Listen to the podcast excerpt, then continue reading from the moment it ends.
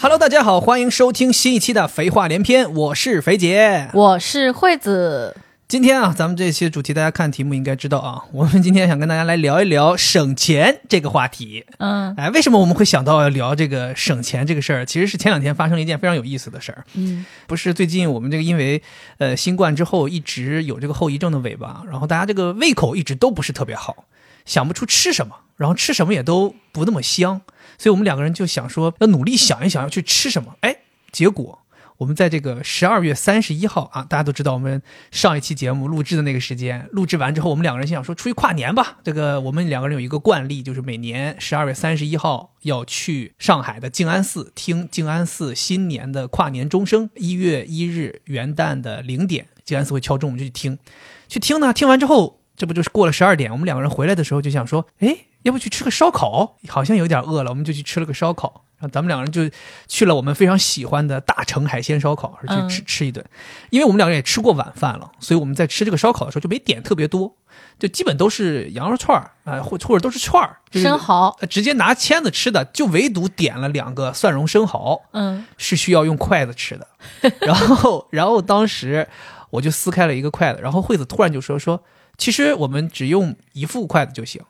因为那个筷子是每一袋儿是要两块钱要收费的。对，而且就是它特别精美，哎，啊这个倒我倒不就不认为它精美了，反正就是方便筷子嘛。然后我就撕开了，撕开之后惠子就说我们两个人其实用一副就行了。我当时就是你懂吗？就是那种。又觉得不合理，但你又很害怕，又不敢提出异议，然后你就拿了一一副筷子。他 说：“咱们两个人反正就是就吃生蚝嘛，你就对用啊一副筷子就行。然后我就很尴尬，你知道吗？我想说，那那是我先吃还是你先吃啊？反正就是只能一个人肯定吃是另一我个人先看吃着。呀，因为你就很怕烫嘛。我当时都想好，我逻辑可通顺了，因为你很怕烫，生蚝它都是一起上来的，所以我先吃啊。反正就是这这不重要，重要的点就在于我们两个人吃了顿饭，就只用了一双筷子，两个人共用了一双筷子。关键后面忘记又上来了一份鸭血， 对，反正就是因为这个事情萌生了，我们就想说，哎呀，聊一聊就是这种省钱的一些奇葩的操作、骚操作，嗯就真的是我真当时就挺懵的。按照我的性格，我肯定就把另外一副撕开了嘛。但是因为我们两人生活这么多年了，我也理解他的那个想法。如果我要撕开了，我跟你讲，今天晚上绝对完了，肯定是要跟我好好掰扯掰扯这个事儿的。虽然只要两块 钱毕，竟当年喝阿嬷手作，这个一毛钱的勺子，他都能想出一招来，就只要一个就 行。后来要不是因为你要不要他都给他，跟你讲，肯定每次都点一个。现好，现在你也学精了，那根本就不用勺子去搅拌，就对吸管搅拌就行。是嗯，所以一毛钱都省下来，又省一毛钱。嗯你看我们从每天省一毛到每天省两毛，我们这样的话，买万流两千的时长又缩短了一半儿。对，因为现在已经开始按两块钱为单位省了。哎呀就前两天我们去吃那个顺德鱼生，啊不是也是他的那个湿巾要收费嘛，两块钱一包，啊，对，我就觉得啊我俩就用一个就行了其。实我当时不知道的， 我当时就是你跟我说，你说你能帮我撕开一个吗？我说行，我就撕开了。然后我想说，哎，这个毛巾他用，然后待会儿我再撕那个。我特意放到了我俩中间，就是暗示你这块毛巾我们一起用。 我没想到 啊，结果后来我就是不知道为什么就借你那个毛巾擦了一下，然后你就开始说，你说你看我们多聪明，我们两个人只要用一个毛巾就行。我当时想说啊，我我我那个毛巾不敢不能撕啊， 我都慌了，你知道吗？ 其实你现在这样说，我就觉得这真的是特别奇葩，因为其实这个也真的是没有多少钱，但是这样环保呀，对不对？总能找到理由嘛。真的很环我觉保，得你这个塑料袋儿都都是很就不能降解，就是你要省，你总能找到理由，对吧？对，这也是为什么我们今天觉得说应该可以聊一聊，应该很多听众朋友们应该都有共鸣。嗯，对，然后像惠子这种人，真的，第一方面他不愿意花钱，比较抠，所以呢，他就会有的时候想尽一切办法去省一些钱。包括我们两个人前几年有一个经验，就是每年到过年，惠子回家过完年回来，永远都能听到他这个农历新年过后。一开始就会跟我提出一个自己的目标，就是我今年要省钱了，我从今天开始要自己做饭了，不再叫外卖，不再出去吃了，做饭真省钱。然后我前几年还心想说，哇，对于我们两个人这个家庭来讲是个挺大的事儿，我们得配合。结果每次就发现他就是坚持一个礼拜左右就。彻底就不行了，然后就恢复打回原形。所以过了年年头多了之后，我慢慢的也开始理解到，他其实就是说一说，这两年其实你连提都不提了，我跟你讲，我属于心有余而力不足，就是我确实很想省钱，嗯，然后我也很希望，就是家里面买那些东西，我可以规划好在它最便宜的地方买，包括淘宝上去搜到便宜的店铺去买。嗯但是我其实就没这个能力我觉得主要还是因为我在家里都帮你处理好了，啊、对，所以你就其实也不需要去，就即便你没有去做这个事情，这些事情也都搞定了，所以可能你就觉得啊，也也无所谓。嗯。所以我省钱最大的办法就是不买，因为如果就是我又想买又想省钱，对我来说特痛苦，嗯我又找不到那个最便宜的，我不对知道怎么去省。没事儿，我可以帮你。 你反正反正我就擅长做这种事儿嘛。OK，反正 今天咱们就是来聊一聊啊，省钱。呃，主要想讲一讲就是那些很让人匪夷所思的省钱的这种骚操作。是，对他有的时候这些操作真的让你讲出来，让你觉得啼笑皆非，甚至觉得就像我那种感觉，就是既不合理，但是你又不敢去否 认，他却因为他确实省了，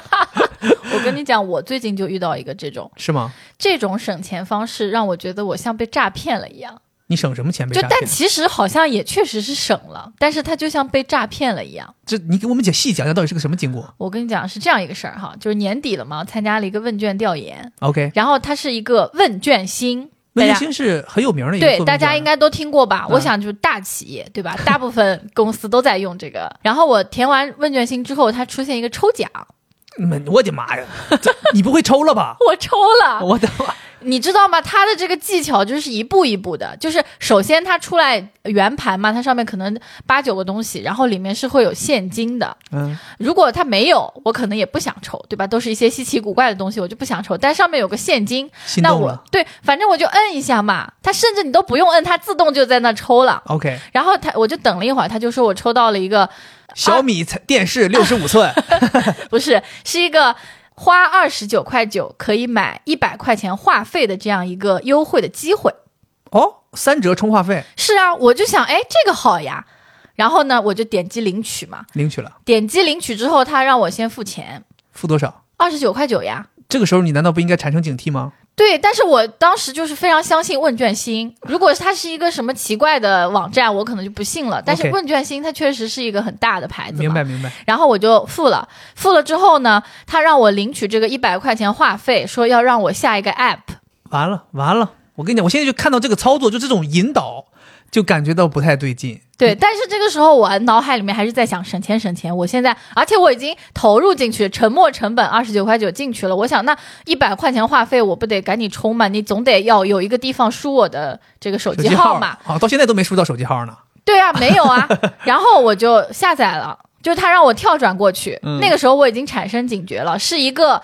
那个 app 上面不是五星嘛，嗯它大概就是半星。我的妈， 野鸡 app，对嗯啊，但是我不得不下载啊，因为我二十九块就已经花进去了。你知道我这种人，我没有办法接受已。经是骑在老虎上了。现在对，我就下载了。啊 OK 它的名字还叫什么海豚星球，我有点忘记了，就名字也很奇怪。就听名字完全不知道这个 app 是干什么的，对我下载下来之后，它整个 UI 也也很奇葩，很粗糙。啊就是对，就是框框很很宽很大，然后字体什么都很丑的那种。然后呢，就让我输入我的手机号什么之类的，一顿输。终于然输后，入手机号了。然后我就去找我这个一百块钱话费，我该怎么充啊？嗯，对不对？我就点我的，然后它里面有什么优惠券，我就想了半天，我肯定是在这种地方找嘛。结果一点优惠券，啪，就是一手机一面一屏都放不下的优惠券，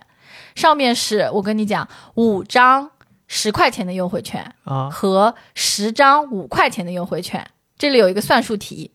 这就是呃五乘十加十乘五等于一百。对，这就是他所谓的一百块钱话费，他什么送我的，这就是一百块钱话费，对这不是一百块钱优惠券 吗？对，一百块钱优惠券，而且就是十块钱的是要满两百，你充两百块钱话费才可以减十块，然后呃 啊我知道五块钱的是满五满一百才可以减五块。我的天哪！来，大家算一下，我要花多少钱才可以真正优惠到这用其实掉这一百块钱话费？就是其实并不是一百块话费，相当于你花二十九块九买了一百块充话费的优惠券儿，对啊，而这一百块还需要分十次去使用，不啊，哦十十五次次去使用，对，你想得花多少钱？天我哪对啊，这确实就是个骗局。好。然后这个时候，我不知道为什么我内心这么倔强，我就觉得那我二十九块九花了，那如果我什么都不做，那我不就是直接打水漂吗？所以你全都用了，全充了， 没有啊，我想我先充一张试试看，然后我跟你讲，这种是听起来似乎还蛮谨慎的，但其实已经被人家耍得团团转。然后我就充值，充值，然后充两百，然后他确实给我减减掉十块钱， OK 也就是说，呃，只要一百九，一百，然后我一百九也花出去了。哦，至今我已经花了两二十九块九加一百九，对对多少来着？然后只获得了一百块话费，哎、两两百块话费，两百块话费，而且他还没有当即到账，天哪，那你在等待到账这中间时间多煎熬，因为我觉得我被诈骗了呀。就是等了我多 久？我付完钱大概五秒钟，我就觉得我被诈骗了。我我就在想，那我我怎么办？我要去看一下我的订单。嗯就照理我应该有订单、有支付的记录都没有。 就我在那个 app 上根本找不到我的充值记录，然后我非常着急，因为你知道我对于金钱的那个在意嘛，我就赶紧去看，他还幸好幸好有个客服，然后那个客服呢也是那种没什么人工的，来回来去几段就看起来像诈骗的话，就是说什么你要七十二小时到账，然后呃没有到账再找我们。但是他幸亏还可以选人工，然后选了人工，我就问他，我说你是不是诈骗？你就直接问人家这个话， 对啊你有礼貌吗？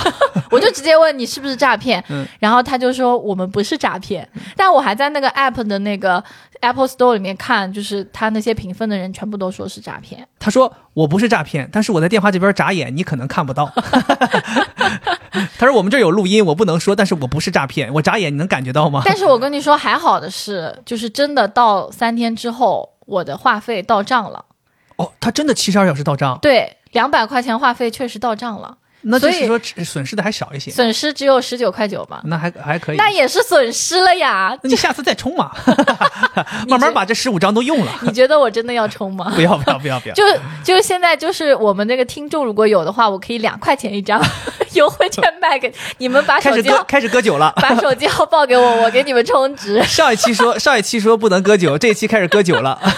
哎呀，我真的觉得这个省钱就是因省钱而导致的一些奇葩你的事这 儿。一看就属于没有经验。就问卷星后边那些广告，真的都全都是极度野鸡的广告，哎就连个那种大品牌投放都没有，就全是假的我当时不知道，就阳完之后啊！的第一顿操作，就脑子还是不行。对，肯定的呀，怎么会呢？我我以前也做过好多好多次问卷呢，我从来就不看，直接就退出。是这次我不知道为什么，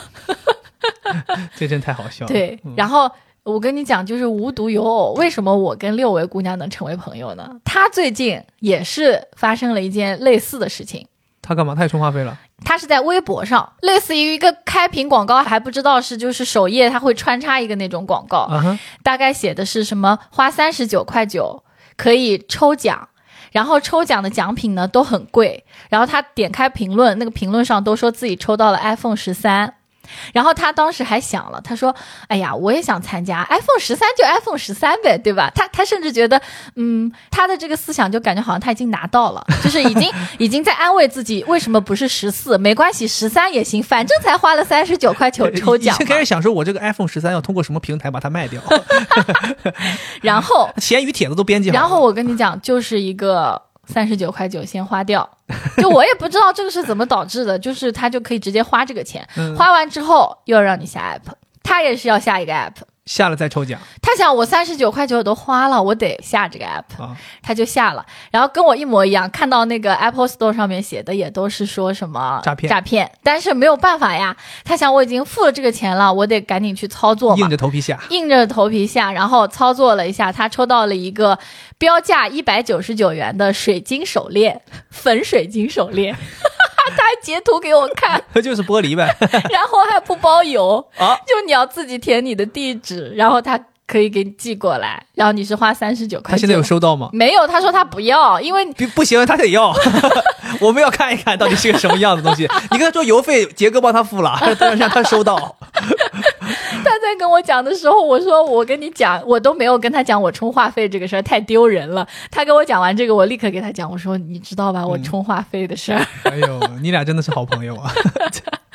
太愚蠢了，你们怎么会相信这种事儿？我不知道，因为我是觉得是问卷星，他可能觉得是微博上的，是对，所以这个也要提醒听众朋友们，就是不要觉得好像这个使用的这个 app 或者说这个呃对小程序这个平台比较有可信度、有知名度，然后它上面的广告你就觉得也有可信度。其实这些广告就是谁都可以往上投的，跳窗广告啊，或者这种插播广告，真的是非常野鸡。对有的时候就是在咱们没有脑雾的时候，确实你能够很清晰的辨别。但是讲心里话，说明这个脑雾厉害啊。而且我跟你说，他们主要来诈骗你的方式就是看中你想省钱，你嗯这就不叫省钱，这叫贪小便宜。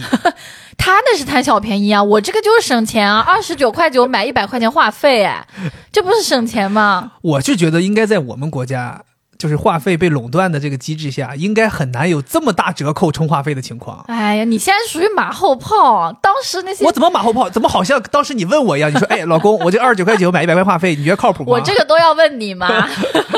你看没问我是不是吃亏了？ 呃，就但幸亏没问我，但要问我，可能当时我脑雾，我是我是老老老婆，你把那个链接发给我，我也下一单。 然后我再讲一个，就是我跟那个六位姑娘的这个省钱的操作哈。你俩怎么经常是搭伴儿干这种事儿？这个其实是我想省，啊他是从来不省的，因为他很爱看综艺，然后很爱看一些就是国产的电视剧，嗯，所以他全系列的这个视频网站全部都有会员。我、哦天哪，然后太我。豪气了！我跟你讲，我呢是属于那种我特别不愿意为这种东西花钱，就包括知识付费什么这种，只要是这种买会员什么之类的，我基本上都不太愿意。所以后来呢，因为我又很想看那些火的电视剧，就嗯国产的有几部你也想看嘛，迷雾剧场，啊，对，然后我就会蹭他的会员，这这这算省钱吗？这有点不要脸了。但是我觉得特别省。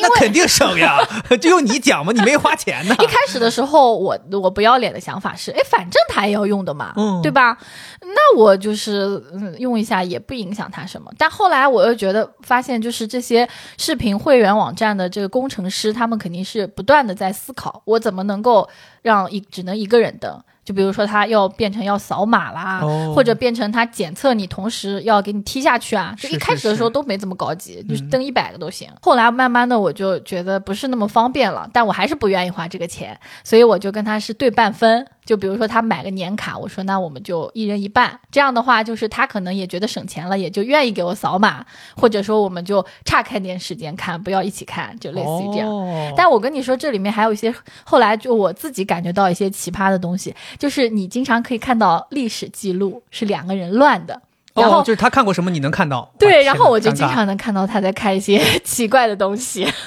很羞耻的东西是吗？对，就是一些很奇葩的那种综艺啊什么之哦类的，这个还挺有意思。我觉得你这个个仅限于关系特别好的朋友可以这么干，是对，不然的话大家真的容易就是那个给你用账号那个人又很难启齿说不让你用，对，然后对你又拉着个脸跟着跟人家在这里蹭，确实有点难看。确实是我现在想想也是，但是你知道我这种省钱的心态，就是我真的是，虽然才十几块钱、二十几块钱，我就觉得我就不想花，因为有的时候我可能这一个月我就就有那么一次想看，但需是要看不了就很难受你。需要需要修改你这个意识，就是哦我们真的是要为这些好的作品、好的内是容是去进行是付费的。因为我们好像就是从小没有这种版权的这种意识，对对，你这个操作，我其实当年也有过一个，嗯，也特别搞笑。我倒没有像你这样是说蹭朋友的，嗯我不知道大家有没有可能上了点岁数的朋友啊，跟我应该有同样的经历，就是早年的时候啊，就大家下载东西是用那个迅雷下载，啊，大家还有印象吧？然后那个迅雷那个玩意儿，它真的是一个挺鸡贼的一个厂商，就是你如果没有会员，它是给你限速的，是是，就是你没有现在百度网盘也是没有办法，就是很流畅的下载，也没有办法充分利用你那个带宽去下载。但是呢，你如果有了会员，它这个速度立马就给你提上去。嗯就我们那个时候在大学的时候，你想说那怎么办？你又不想花钱买这个会员，那个年代迅雷一个会员真的挺老贵的，可能一个月都得百八十块钱那种。你说你作为一个大学生，怎么可能？你连这个视视频网站都不愿意付费，你更别提我 为一个下载软件付费了，对吧？然后那个时候呢，我就发现了一件事儿，就是有好多论坛，甚至有专门的论坛，就是给你分享迅雷的会员账号和密码。它就是有很多帖子，一个帖子里边可能有几百个啊，他们整理出来的迅雷会员的账号和密码。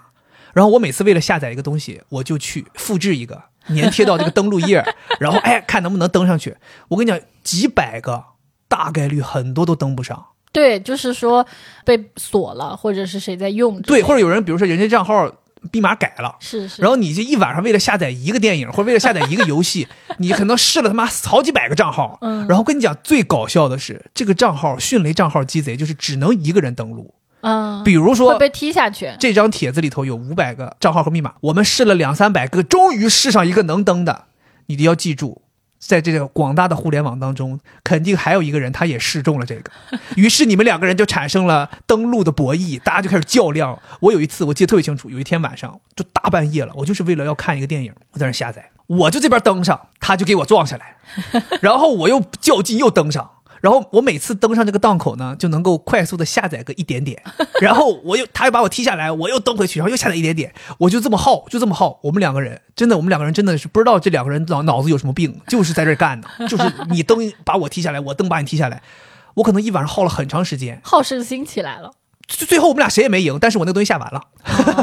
就是所以你想象可想而知，就是你登上去之后这个速度提升有多快。嗯，对，这是我当年做过一个，就为了省钱。但是我后来毕业之后工作了，那个时候也是，就是有点像是那种我以前花不起的，我现在终于能买得起了，我就立刻第一件事就先充了个迅雷会员。是然后我觉得真的是这个幸福度提升特别大。对，我觉得你这种心态还是相对比较健康的。你之前为了就是用其他的账号，是因为你可能学生时代真的是没钱，对但我就是属于那种我有钱我都不愿意花，啊，是但其实你想想，就是真没必要，就是你这样蹬来蹬去，你这个精 神，反而浪费时间。对呀、你的精神的状态也不好。然后包括你跟你朋友，就像你说的，去用别人的，就确实挺拉不下那个脸的。我感觉也是，就是时代不断的进步嘛。我觉得现在大家已经越来越能接受为知识产权、为服务、为提升一些用户的体验去付费。对，我觉得这个我真的得改，因为其实它真的很便宜。你嗯想，我喝个奶茶我都不眨眼，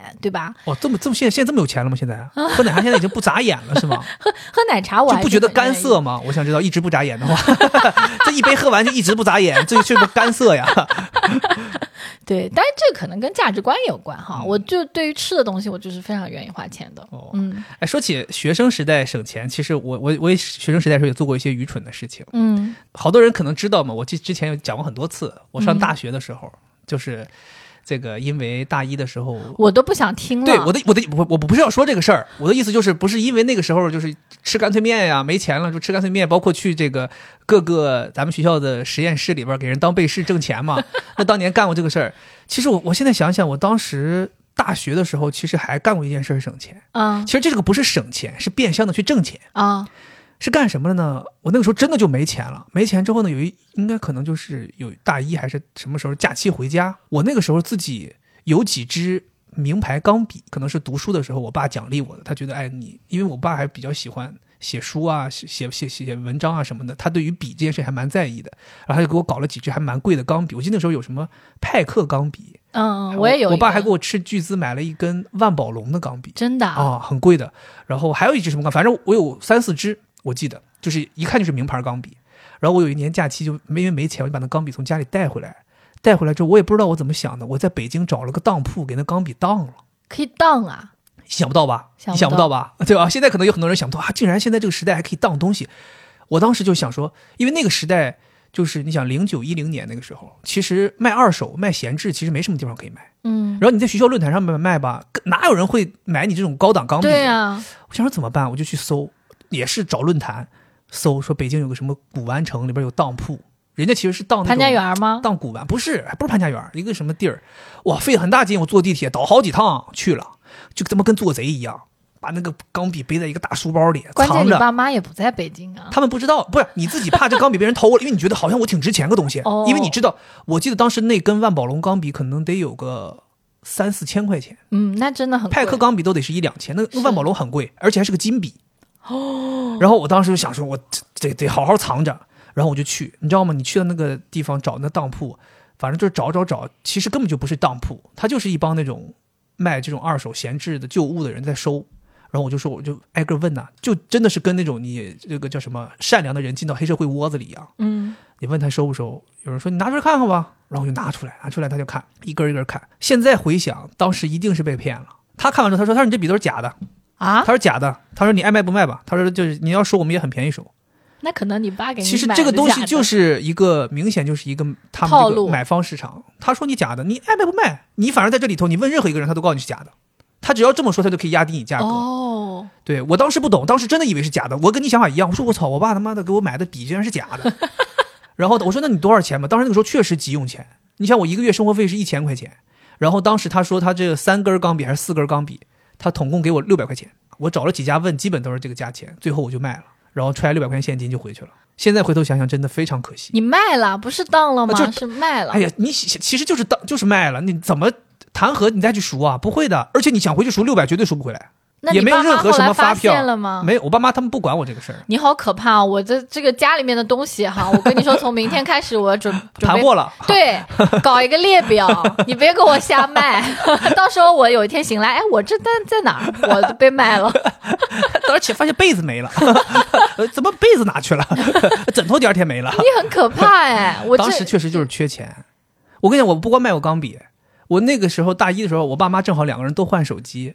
换手机之后呢，我爸妈就说这手机也没用了，说给家里什么穷亲戚用吧。然后我当时说，我说我说爸妈别，我说别你，这是什么我呀？说别，没办法我，就是穷亲戚爸妈不。是，我说我说爸妈，你说你这手机挺好的，我说嗯你这样，你给我，我还能用点用，因为当时我妈那个手机是索尼爱立信的一个音乐手机，我说妈，你给我，我去听歌，反正我就把我爸妈手机就弄过来了，弄过来之后我就回到学校，在咱们学校论坛上面就卖给了卖二手，就嗯卖了，卖了两个手机还卖不少钱，我觉得你现在是生活好了呀，怎么现在就没这种小聪明了呢？那肯定呀，以那前那就是不是我就这说了是这种缺钱嘛，所以有的时候人真的我跟你讲，不是说不想省，真的把你逼到那个份儿上了，你就不得不省，嗯，你甚至不光省，你还得想办法挣。是所以为什么后来就是到大二的时候，就人家帮我介绍说去给杂志社写稿能挣钱，我他妈立马就答应了。是我，想说，咱他妈有这个技能，他为什么不干呢？我感觉上学的时候好多人省钱的，我之前也在那个食堂见过，就是吃饭不花钱，啊就是打一份米饭，然后、呃舀一份汤。就是我懂， 我懂，汤免费的， 对，而且他们还有那种技巧，就是很慢很慢的，怎么样一个方式就可以把那个，比如说榨菜肉丝汤，就榨菜肉丝都捞上来。就最后发现一碗榨菜肉丝汤，还有一份榨菜炒肉 丝。我跟你讲，你知不知道我们当时上大学的时候，我不知道你有没有参加过一个论坛，嗯就是那种在咱们那个校内上面有讲的，有有人各种讲座。当时刚上大一，觉得说，哎呀，到了大学你就得去听一些讲座，获取一些知识。我记得当时有一个是最省钱刷讲新座我，对最刷新我的一个讲座，就是一个学姐给大家讲省钱。哦，那个学姐你知道多夸张吗？她一个月花三百块钱生活，在北京上大学，一个月花三百块钱生活。是我当时去听完那个讲座之后，我就人生大受震撼。我当时就心想，我这一千块钱生活费， 岂不是可以养三个人？ 就他给你讲的，他那个是在学校里那个花钱那个，就是很洗刷你就包括比如说他们洗澡，咱不是用那个卡一刷洗吗？啊。其实我小的时候我也有这样一个习惯，就比如说我涂沐浴露了，或者我涂这个头发的这个洗发水了。嗯，我就要把那个水关掉，是不是有这种技巧？就是它，我们是刷卡的嘛，一对刷，然后你洗完之后你呃弄一下，就是比如说我只刷两次就可以洗个澡。你这个就是属于只停留在这个想象阶段嘛。我们之前剧团有一个师兄，就真的操作，他嗯从来洗澡都是这样。你记不记得咱们当时学校那个刷卡，就去嗯洗澡的时候，在大学里那个水卡一刷，它其实是跳最低是跳到几分钱，它是是一分一分跳的。嗯，我们当年剧团里有有一个传说，就是这个师兄，他曾经花三分钱洗了一个澡。就是说去别人那蹭了吧，没有，我告诉你，他说他这个刷卡是有延迟的，哦就是你一刷，他不是立刻就计费开始出水， 他可能出来一点水之后，他这个还没有开始计费。哦，他说他就极厉害，他进去之后，咵一刷，水一滴就一洒下了一点，他立刻刷停，滴滴答答这些水他就把身上弄湿了，然后就开始涂，从脸到头到身上全是一个全东西涂 完，全涂完，他又一刷。水哗一下，他他就简单一弄，咔一下就停了，他也不管洗多干净就走了。三分钱洗过一个澡，这在我们剧团是一个传说。这么牛逼，太夸张了，嗯太夸张了。所以我跟你讲，大学里边真的省钱的人真的五花八门。是，哎其实我高中还干过一个特别让人匪夷所思的省钱经历。嗯，这个我我高中那个时候不正好跟我那个前女友在一起吗？就非要提呗，不是，就我是刚讲才我是没让你我提，我是现在讲非要为提为什么会出现省钱这个事儿。你想我本身我这个人怎么可能省钱？就是说，你现在跟我在一起就没有为我省过钱，为我省钱买个爱马仕这么难吗？就大把给你花呀，都花给你了。所以怎么省 呢？是不是合不没合看理？到啊，听众朋友们，你看我这我怎么样？我这个挽救的还 OK 吗？ 没有看到花在哪儿啊。我我讲我的故事，我讲我的故事。 就当时那个时候好像是那个前女友之前是保送了嘛，保送去了，就这个也不用讲吧，我就讲为什么出现这个事儿，哦就因为她保送，然后我留在学校继续读书，我们两个人就开始产频繁产生矛盾。嗯，有一次我们两个矛盾比较激烈，不知道为什么争吵，反正我把她耳机弄坏了，我把她一个挺贵的一个耳机，你想那个应该那个年代的 Beats 还是魔音，反正一个挺贵的耳机，嗯，弄坏了，弄坏之后呢，这我们俩就处于这个非常激烈的吵架，然后他就一气之下就说让我赔他，说你这个把耳人机家得东赔西他弄坏了，本来就应该赔啊。是，但当时咱们想说我们不是情侣嘛，怎么这么计较呢？ 但他说你得赔我，你得赔我，可能也做是得好，父母给买的，他也没办法交代嘛，对啊你总不能去跟父母说啊，我高中早恋的一个人把我耳机弄坏了， 你看不合适，所以我就想说，但我那个时候也较劲，你要我赔我就赔，对吧？我就赔。我说你多少钱？他说六百，六百，那你三根钢笔刚好。哎不是这个顺序错了，顺序反了。嗯六百。我当时我们学校那个学生的饭卡是每个月交一次饭钱，哦充到饭卡里。每一个月的饭钱我记得可能是六百八十多块钱，这个是固定的吗？我以为是固定的就是丰俭由人的。没有，就是固定的。哦你你每每天中午饭一份饭就是固定的钱，你就去刷，相当于其实不是这个花多少钱刷多少钱，是次卡。嗯，嗯嗯，但是他就是算下来一顿饭是多少钱，最后是每个月要交六百六百八十多块钱，我记得是。嗯，然后我就每个月就跟父母要钱呀、要来的钱就去交这个饭卡钱。我这不是要还他六百块钱买耳机吗？于是我那个月就没有交饭卡钱。就剩八十。你先别管剩多少都不重要，我反正就没有交饭卡钱。那我怎么吃饭呢？对，我怎么吃饭是呢？别人的。哎，有个 对，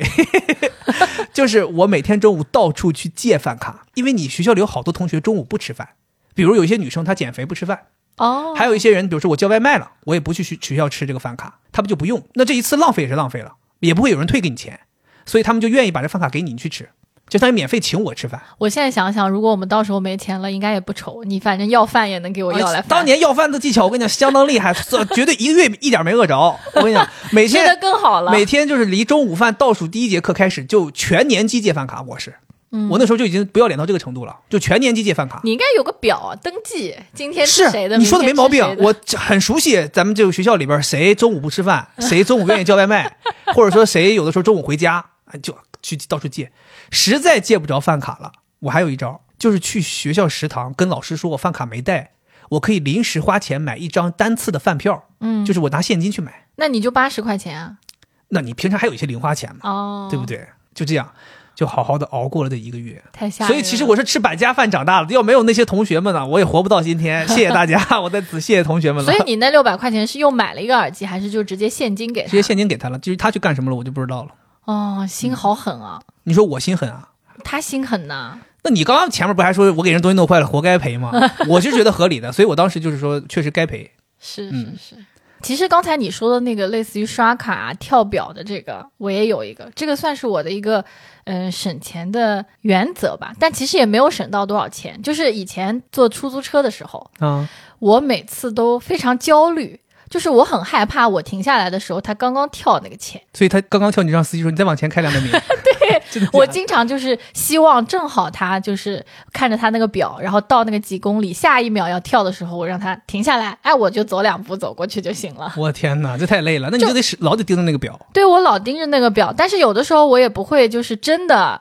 要那样去做，但是我会有这样的心态。哦，嗯，那幸亏现在都是这个是互联网轿车了，你也看不到他跳字儿。我跟你讲，互联网轿车我就喜欢叫那种一口价的。这样我就不会焦虑了，哦不然你不是老觉得我好像在出租车里，我总是想要指挥司机开嘛，哦，对啊，而且就比如说遇到红灯什么，我会非常烦，因为我就很很希望这一趟是最节约，所以后来他有那种一口价，我就很喜欢打一口价，因为这样的话不管怎么样，我就会很放松坐在车里，不然我总就很紧张。但你之前不是也跟我抱怨过，你说一口价的司机，因为他是一口价，所以他车开得非常快，对，导致会产生一些危险驾驶啊。在很省临钱临面前，危险算什么？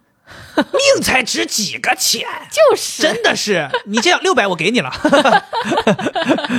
哎哎呀，对，然后最后我想讲一个我小的时候的，这算是我的一个小秘密，小秘密，哎呦，我这听众朋友们现在可能就这个胃口被吊起来了。啊你对最好是一个很好的秘密对，而且这也是一个，就是我自认为我省了钱，但是并不是很好这个事情。啊，就是呃抢银行了，偷偷 银行了，小学的时候，我们不是用 QQ 嘛，然后 QQ 呢，它不是可以买那个 QQ 秀啊，然后装饰你那个 QQ 空间，杀马特但是你需要用 Q 币，你知道那个时候 Q 币怎么充吗？你可以通过打电话，然后扣话费的形式充这个 Q 币。哦。然后我就去我妈单位，用她单位的座机充 Q 币。，哦，我的天哪，花国家的钱对， 你这种真的挖社会主义墙角啊！ 哎，不过你这个一说，让我突然想起来，嗯，因为我为什么没这个经历？啊因为我本身就是一个不太愿意上网的人，所以我有 QQ 号是非常非常晚的，我可能到了高中才有 QQ 号。啊，所以我都没经历那个充 Q 币那个年代， 但是我印象很深刻。我记得可能小学还是初中时候，那时候有听同学说，他们也跟你一样，但他们不是去父母单位，他们是在就那种补课培训班，啊，用补课培训班的电话 就充类 Q 似币，就是蹭真的是，我觉得他们这个真的是太太厉害了。就是说交了钱给这个补课培训班，然后通过充 Q 币又给人挣回来。 说他们一到下课时间，孩子们就排着队在那个那人家前台不电话发呢现吗？我跟你说，我每次充 Q 币我都特别害怕，就趁我妈不知道下楼干嘛，然后我就赶紧拿起那个座机充一下子。我记得那个当时有一个同学跟我说，他就是假装给他妈打电话充 Q 币，就在那瞎说一点啥，让人家前台感觉不出来，然后充一充一次。然后我每次就只充一点点，因为我也担心，就是最终我怕被发现嘛，所以我这个人就也没有这种能力了，嗯没有这个挪用公款犯不了的能大案呢力对，犯犯不了大案犯不了大案。嗯，他老大掀掀不起什么波澜。OK，那除了咱俩之外，你们身身边有没有什么亲戚朋友是那种省钱特别牛逼的人？我是听你讲过，嗯就是你们家是有一个奇人的我们家有一个奇人，我们家有一个省钱大师，是我舅妈。啊，我舅妈是全家公认的省钱大师，就是她这个标签已经被死死的焊在了她的身上。是可能我有印象以来，就是我记事儿以来，她就贴着这个标签，确实很厉害。我们家当年他就是那个开讲座的呗。开讲， 她当她当年在我们家有一个就是普遍被家里人形容的，就是说我舅妈一分钱在手里能攥成一个盆儿。你们想象一下这个形容，就是一分钱在手里能攥成捏成一个盆儿，公益大师 啊，就是说明他拿那这一这分个钱钱在手里凿捏了多久，能捏成这样。他有几个非常令人夸张的事儿。我记得最小的时候，我不知道咱们听众朋友当中有多少，就家里面小的时候给你买衣服、鞋子，嗯，会稍微买大那么一点点儿，会会因为会，家里人知道说孩子长得快，对吧？今天万一要买的特别合身，可能下个月就不能穿了，这浪费钱呢。但是我舅妈，我跟你讲，人家就是人无远虑，必有近忧，想的就得远。当年我弟一年级的时候，我舅妈就已经开始给我弟买叉叉 L 的羽绒服了。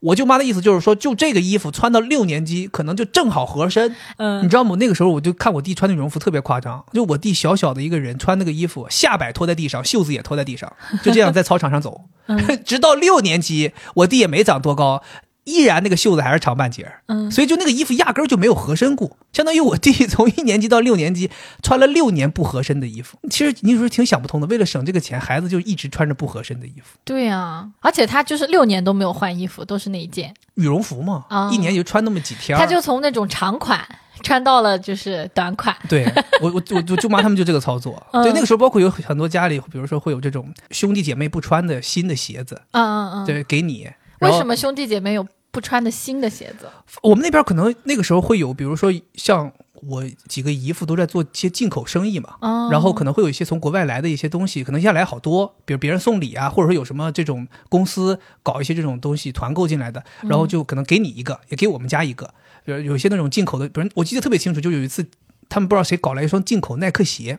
很厉害的一双耐克鞋，我爸就也给我弄了一个。当时那双鞋尺码是四二半的。 四二半，当时我爸就说说不着急，说孩子反正肯定能长，那到时候就长到四二半，他就就可以穿这个鞋，还跟我说说等到你脚够大那一年就不用给你过年买新鞋了，你就穿这个。我今年都三十二岁了，我现在还是个四零的脚，所以那个四二半的鞋我长这么大就没体会过，它就一直放在我们家这个最高的柜子上。所以说这个你就是存鞋子这个事儿，是不是因为这个？但你知道吗？我那个时候对那双鞋真的充满了就是那种渴喜望，欢渴望。嗯，我可能每年过年都要拿出来看一看，试一试，我能不能穿？我想穿，但是从来就没穿过，真 的。所以我觉得我很有可能现在这么喜欢鞋子，也是因为当年就有那么一双渴望的鞋，你永远就没穿过所。以那那双鞋现在还在吗？是不是已经送人了？呃，可能早都送人了。是，嗯，要么就是扔了。再说再怎么也不能穿那双鞋，可能从九七年就陪伴着我， 对，然后我舅妈还有特别厉害的一个事儿，就是她特别特别喜欢打包剩菜，当然这个也是很合理的。爱吃剩菜，慢慢的开始形成一种什么事情呢？就是除了我们全家一起聚餐，她在场的嗯这，剩饭肯定都是给她了。没错，后来就开始产生一种魔怔了，就是如果我们家里有人聚餐，但是他们家没办法参加，会特意打电话在结束的时候让他们专程打车过来，或者说坐公交车过来打包剩菜。那他就是属于没时间来吃饭，但哎有时间打包剩 菜。哎，对的，你让我来聚餐我没时间，但是可以捡便宜，捡剩菜我可以，但是聚餐的话，你们是要 A A 吗？还是不说 AA 有？哎，那他怎么不来呢？这有就真的便宜没时间。哦，就可能真的就是没时间，因为那个时候我舅妈还承担了照顾我外婆的一个责哦任，那是外婆是一直挺辛瘫苦痪的在床上嘛，嗯所以家里面有时候觉得，哎，你反正也不能这个来吃，然后我们这些剩菜剩饭也不也都挺好的，都是好东西，大鱼大肉也别浪费，就叫你过来，你打包回去。嗯我们还有的时候会，比如说万一正好要去看我外婆，我们就给打包好给她送过去，你知道吗？那个时候我听说就是他家有一个巨大的冰 箱，按理讲你说家里这么省的人，按理讲冰箱不能买太大的，对啊贵呀、就不是还有那个费费电啊电呢呢，但他们家是一个对开门的爆大的冰箱，哦就是你可以理解为就当下市场上最豪华的冰箱，他们买了一个。嗯，我当时买这么大冰箱干嘛？后来我妈告诉我，就他们家冰箱啊你打开里边全都是剩菜剩饭，嗯然后呢，它每一层都标好了这个剩菜剩饭的日期，你得按顺序吃，先从最早的剩菜剩饭开始吃起，对对然后就对一点点吃下来。哇，那个时候我就知道，就是这个人家省是真的省到极致。嗯，对，真的剩到极致。但是后来我也听说，就是他这个剩饭剩菜，就只有他和我舅吃，他是不会让我弟吃的。真的啊。可怜天下父母心呐，就说我弟那个时哇，候我读你这书么，一说，我真的心里面咯噔一下。对，就我弟每年过年或者说放假回来，就说我舅妈一定会买最好的东西，最好的鱼啊，最好的鸡鸭鱼给我弟做着 吃，怪不得他们现在这么着急想让他结婚，就觉得就是不想给他养不起吃了呗，养不起了， 怪不得我弟现在就是说长得比我高了，我我弟都已经穿四二半的鞋了，对 啊就是营养明显比我白过白过哎胖胖的，唉，我这就是因为就是高中这一个月没吃饭，再加上大一吃了一年这干脆面呢，就身体完了。哎呀，就在最需要长身体的时候没补上去呀、啊哎呀，但我是觉得就是这种吃剩菜这个也没太大毛病，因为有的时候就是特别是聚餐那种铺张浪费，我是很看不惯的。就我以前不是老板是这个台湾人嘛，啊他就条件非常好，但是他任何聚餐什么的，不管这个场合上面有谁，如果东西没吃完，他是一定要打包带走的。我一开始的时候就是有的时候也会想嘛，就是比如说请客。我得大鱼大肉，东西得多。就我我爸妈有的时候会说，嗯，如果没有东西剩下，就显得我们好像不好客。东北也是这样，对，然后如果你打包带走，显得你好像是不是家里条件不嗯好？吃不嗯起。对，但我现在觉得不是，就是在保证它质量的情况下，其实我们还是应该打包带走去吃。对对对但是你说的那个就是不给孩子吃，然后孩子要吃新鲜的，那我觉得不不对，就是 孩子也得吃剩饭呀。那你能吃，孩子为什么不能吃？又没 毒，那可我能就是我就说嘛，就是可怜天下父母心。我绝对不会这样，啊我绝对就孩子绝对是吃孩子吃剩饭。对呀、走，老公，咱俩出去吃那个，咱俩大董， 呃，咱俩立院， 咱俩咱俩吃昂贵的，咱俩吃米其林三星。孩子，你自己在家里热一热那几个剩菜剩饭，对，那冰箱里还有半个披萨。啊， 就对是的说你在长身体的时候，这个剩菜多吃几顿， 就我们两三顿的剩菜，你一顿吃 了。 哎，我感觉我应该去跟我舅妈一起住。我这么喜欢吃隔夜菜的对人，你特别喜欢吃隔夜菜，但我跟你讲，其实也挺好，就是因为我们家有我舅妈这个角色，所以我们在就是聚餐的时候，大家真的就像你说的，就是不会搂着点，就会点很多，因为我们知道一定浪费不了，嗯，就是一定会有人把这个剩菜全都给你吃的干干净净，是所以我们平常也都点的比较放得开。对我们家也有这样一个人，就是我外婆。哦，其实我外婆她也有的时候，我觉得她也挺割裂的，就是她就像你的这个舅妈一样，她特别愿意给孩子花钱，对吧？就对吃饭这一顿是她请的， 是对不对？但是打包它也是一点都不能剩。就比如说我们吃完了，然后看好我妈说你给外婆拿三个打包盒，然后我就吭吭吭拿过来三个，我外婆说哼，三个哪够 啊？三个哪够？那还有六六份汤，都都那个汤就底、。所有的她都要带 走生菜底都得拿走。只要有东西的，她都要拿走。对然后还有搞笑的是，比如说我这个打包盒多拿了，然后她就会哎，我就要还回去嘛，她就会不要不要，就这个盒子我们一起带走。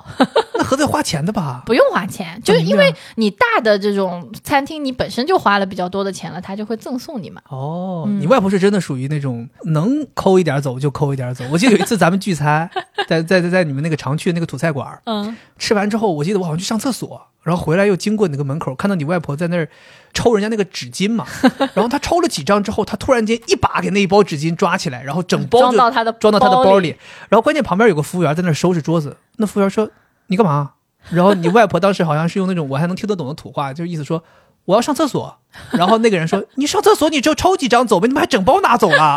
然后你外婆特别不好意思，把那包拿回去放在桌上，然后她还没停，放下去之后，她又呱呱呱呱呱又猛抽了几张。 我当时想说，外婆，咱这也太能占便宜了。但我跟你讲，我在公共洗手间上洗手间的时候，也有听到过，就是旁边有那种可能年纪比较大的，他就在那儿把整一卷都 抽走。就把那个那个卷卷纸盖儿都掀开了，然后把里头卷纸咵都拿出来，就如果你没法拿的话，他就是慢慢的在那抽，就你能听到他一直在那呱呱呱呱呱呱 呱呱 呱呱，天哪！真的，我跟你讲，这些人的理念基本就是出门不捡就算丢。真的，确实是，哎呀，对不过我跟你讲，你别看像我舅妈、像你外婆这种这么省，嗯其实你我不知道你外婆是什么样，我看你外婆真的挺有钱的。然后你外婆就是基本上，我这两年讲心里话啊，我已经没有见过你们家其他人请过客 了。我记得早年我刚认识、刚到你们家的时候，那个时候还见过有的时候偶尔你爸请一顿，偶尔你舅请一顿，啊，偶尔这个大爷请一顿，那个大爷请一顿。现在我就跟你讲，逢回家必是你外婆请 客，我们这个啃老的美德就是呃发挥的越来越淋漓尽是致，，而然后，所以我跟你讲，就是我舅妈也是，你别看她这么省，她真的是省出来了。嗯我舅妈有三套房，哦，据说有两套是自己买的，就是靠省钱自己买的。对，因为他们也都是工人嘛，你舅妈有工作吗我？舅妈很早很早就下岗了，嗯，然后我舅也那个工作也是那种就是基本不去上班，没错完全纯划水。他们家的钱基本就是靠省，就真是厉害非常低廉的工薪工资，但就靠省。而且我弟也养成了省钱习惯。他们说我弟第一年上大学回家的时候给他妈五千块钱，反给，是生活费攒下来的，真的，牛不牛逼？这个就是这这就是一这脉就是相承，嗯对，这是 DNA 里的，刻在 DNA 里的这种省钱。然后你记不记得有一段时间，我们全家都遭遇了一个非常低谷的时期，嗯就是以我妈他们家这边儿姨妈们和我舅妈他们为代表 的，集体被 P to P 诈骗了，对吧？当时全家人就没都没法过年了，嗯难受，就全都被诈骗了。那个时候大家就都以为说。我舅妈他们可能也被骗的挺厉害，因为我舅妈上火上得最厉害，说被骗特别多，然后他们就以为说你可能哎呀攒了个十几二十万，然后被骗了，就确实挺难受的。后来我舅妈就是那种难过到极致，吐露真言，说她被骗了七十万。天哪！所以你想想她她能攒多少钱？她就这个工薪阶层攒了多少钱？而且这个七十万肯定也不是他全部的钱呢，其实真的就是靠攒，还能是能攒下钱的。真的是。所以我跟你讲，，就是说靠攒钱买完两千不是梦想，咱就对攒，咱就两块钱的筷子，两块钱的毛巾，一毛钱的勺子，咱就这么攒，咱就这么攒。听众朋友们，到时候我们买满六两千的时候，肯定带大家飞一飞，哎抽一个幸运听 众一起飞。一起飞啊，一起 飞对，刚才你不是讲你舅妈家有个特别大的冰箱嘛？啊！我外婆家也有类似的，她有两个特别大的冰柜。然后你知道我们南方人喜欢做那种什么酱鸭呀，嗯哼然后酱肉呀，这些东西一做做完了做很多，你就要就是放起来，一般都是当年吃完啊。然后你吃不完嘛，你可能就丢了或者分给别人。然后我外婆她是不舍得，她就要放到这个冰柜里面，所以她家里面常年有两个大的冰柜在那里。后来呢，这个冰柜时间长了，它就坏了。哦，坏了之后呢，他也不舍得扔。然后后来我去他家，就把这个冰柜一打开，里面都放着他的其他的什么衣服呀， 不不冰了，纯粹是一个柜子，对对， 放着衣服，我太厉害了，你外婆，就是其他的东西放在里面。我觉得这个个利用是没毛病的，对。啊然后你会发现他家里面所有的柜子都塞满了东西，因为他就是什么东西都不舍得扔。哎呦，我真的，我去你外婆家，就是它是一个那种标准的南方的那种，有点像四合院小那院样儿的一个小房子。对对对，你一进去就感受到这种囤积的压迫感。首先，外边全是兰花还有罐子，还有罐就是那大缸种那种缸，啊，哦对，不用的，就是还会有那些就是种兰花不用的花盆儿、空花盆对儿，，有一些缸我们南方就是用来放什么，你说那个臭菜也是在这个缸里腌，还有那种嗯咸黄酒缸菜，，对对，反正都就是你就感觉好像像哎用完不是扔 院子就像是一个卖缸的地方。然后你再往屋里走，就只有一条小通道可以进到屋里。然后到屋里之后，你就发现那个屋里就很像是那种像是仓库，然后很多东西都落的，就是那种很临时的落在那儿。对，它就是仓库。对，然后你外婆的卧室，关键是当年她给我们展示床垫的时候也是，就是除了床上睡人的这一方地方是干净的，其他地方也都堆满了东西。对，我能理解，老人反正他其实也不需要什么空间去干嘛嘛，他就堆呗。嗯。嗯，关键是他为什么会有这么多东西呢？他除了自己的东西不扔之外，他还捡。上哪儿捡啊呀、比如说，我们不是有的时候装修，楼下就会有人扔沙发呀，或者是扔床垫嘛。嗯，然后他们农村，我记得家里面就有一把竹椅子，比如说人家扔在路边，农村那边不是会有专门扔垃圾堆垃圾的地方吗？以前还没有那么高级的分类的时候，就会有那种垃圾堆，然后他就看到有的人把那个凳子扔在那边，他就捡回家，他这凳挺好，我可以坐。 包括比如说他。旁边邻居搬家装修，然后那可能人家有些东西要换嘛，嗯他还会觉得哎这个挺好的，我就拿回家，就这种。是天哪，那这对这感觉就没有尽头啊！你永远都有人在装修，永远都有人在扔一些他们认为不好了，但是你认为很好的东西。对啊，，我外婆去我们家都像警察一样的，就在我们家就是到处看看有没有什么闲置的，嗯就是看起来要被我爸妈扔了的，她可以拿走的东西。 后来发现有有一天你，你你外婆把你爸厂房机器推走了，正往外推呢。你爸说怎么了？他说看这东西挺旧，你们应该不要了，我推 走了。 然后把一箱一箱把稻谷往外运呢。就是我觉得老年人确实是有很多这种绝妙的省钱。是， 我觉得还有还有不光是老年人，还有一些就是属于一个时代的省钱技巧。嗯，你比如说，我记得应该就是读初中的时候，那个时候我不知道你有没有经历过，啊就是家里面那个时候不是我提过我们家有个浴缸吗？嗯，有一段时间，我外婆住到我们家，然后我大姨就到我们家来照顾外婆，就一起住在我们家。我大姨就有一个特别激进的省钱技巧，嗯就是她会把那个水龙头啊 嗯微微的打开，啊啊啊！你知道吗？就是那个那个这年代，个我熟对那个时代水龙头有一个奇妙的事情，就是它有一个临界点，对，它既可以往外头滴滴答答的流水，但是水表又不跑，你说我们现在有没有？因为我们也是用水表的，现在还是用那种一个小是盘用子水。表，但我们的水龙头都已经没办法滴滴答答了，因为现在就是要么就是开，要么就是关嘛。大部分人家还都是调节的，对，但是肯定是不应该这么做，因为这个东西在科学定义上叫偷水。 你想，它都用到“偷”字了，那个时候应该好多家庭都哇，那个时候真的是太夸张。我记得我那个时候就已经觉得这个事情对我来讲都已经是一个梦魇了，就是每天早上起来。候啊，我大姨就会到厕所里搬个小凳儿，咔就坐下了，然后就开始调动那个水龙头，因为你要找到这个临界点，不是一下就要找到的，非常麻烦。哦，然后你要调这个水流，它一定要调到这个水流是最大，但是水表不走，哦，它要找到这个极致。然后你就会发现他在那个厕所里面进进出出，进进出出，进进，因为我们家的水表是在厕所外面，哦，然后龙头是在那个厕所的浴缸上面，他就进进出出，可能能花一两个小时，最后调到一个合适的地方，然后就要接一满浴缸这个水，然后就说，哎，我们冲厕所啊、洗手都要用这个水，嗯，就是这样。我那个时候就是每天一进厕所就听到我们那个浴缸就哒哒哒哒，我就这个这个声音就是陪伴了我很多那年。那我跟你说，这就是你们不够智慧的地方。哦，我们家也是这样 的，但是我们就会在那个龙头上面绑一根根布条，哦，然后那个水它就会顺着这个布条往下，就没有这个哒哒哒的声音。我太聪明了。对呀、太聪明了！我现在要能回坐时光机回到过去，我就把这个事儿、呃、告诉我大姨。 姨，他来给你个袜子，你给你你给接上来，呃长筒袜。哎对你这么一说，说袜子，我们以前我外婆还有一个，就是肥皂不是用不完嘛，就哦每次只剩一点点了，对对对用不完，然后就要攒起来放到那个长筒袜里面变成一个肥皂。 是是是是是是，就是把那些肥皂挤吧挤吧弄在一起，嗯然后用个就那种矮腰的那种，我们那边叫单丝袜子，对对，就是那对种短腰的那种丝袜，对然后给它系上，对它。就可以又又当成一个肥皂在那儿用了。对，这是优良传统，我觉得我哦但我东西东西用完真的是优不良不，传统。但我小时候觉得那玩意儿特别脏，有点就是恶但心凡谁看要着把肥皂弄到那里来的肥皂，我绝对不 用了。我想说，那我跟拿别人脚在这洗手有什么区别？说起这个节水，还有一个就是我们家以前的，就是现在这个洗衣机的这个下水不都是直接通到那个下水管道嘛？嗯但以前用那种什么小天鹅洗。爱七号，你还记得吧以？前那叫半自动洗衣机，对，它的那个水管是你要自己插进去，然后还可以拔出来的是是是。哎然后那个水你可以把它接出来之后冲厕所。对那这这这确实属于再利用，我觉得这个不算是省钱，这是正经的资源再利用。，嗯对，其实当年除了节水，当年还有一个老百姓就是很有年代感的省钱的事儿，是就是卖废品、卖旧报纸。哦，我不知道你们南方有没有。有有有你，们但是有我们家不卖，是因为我们就是我爸妈不好学，所以就家里面没有这些。哦，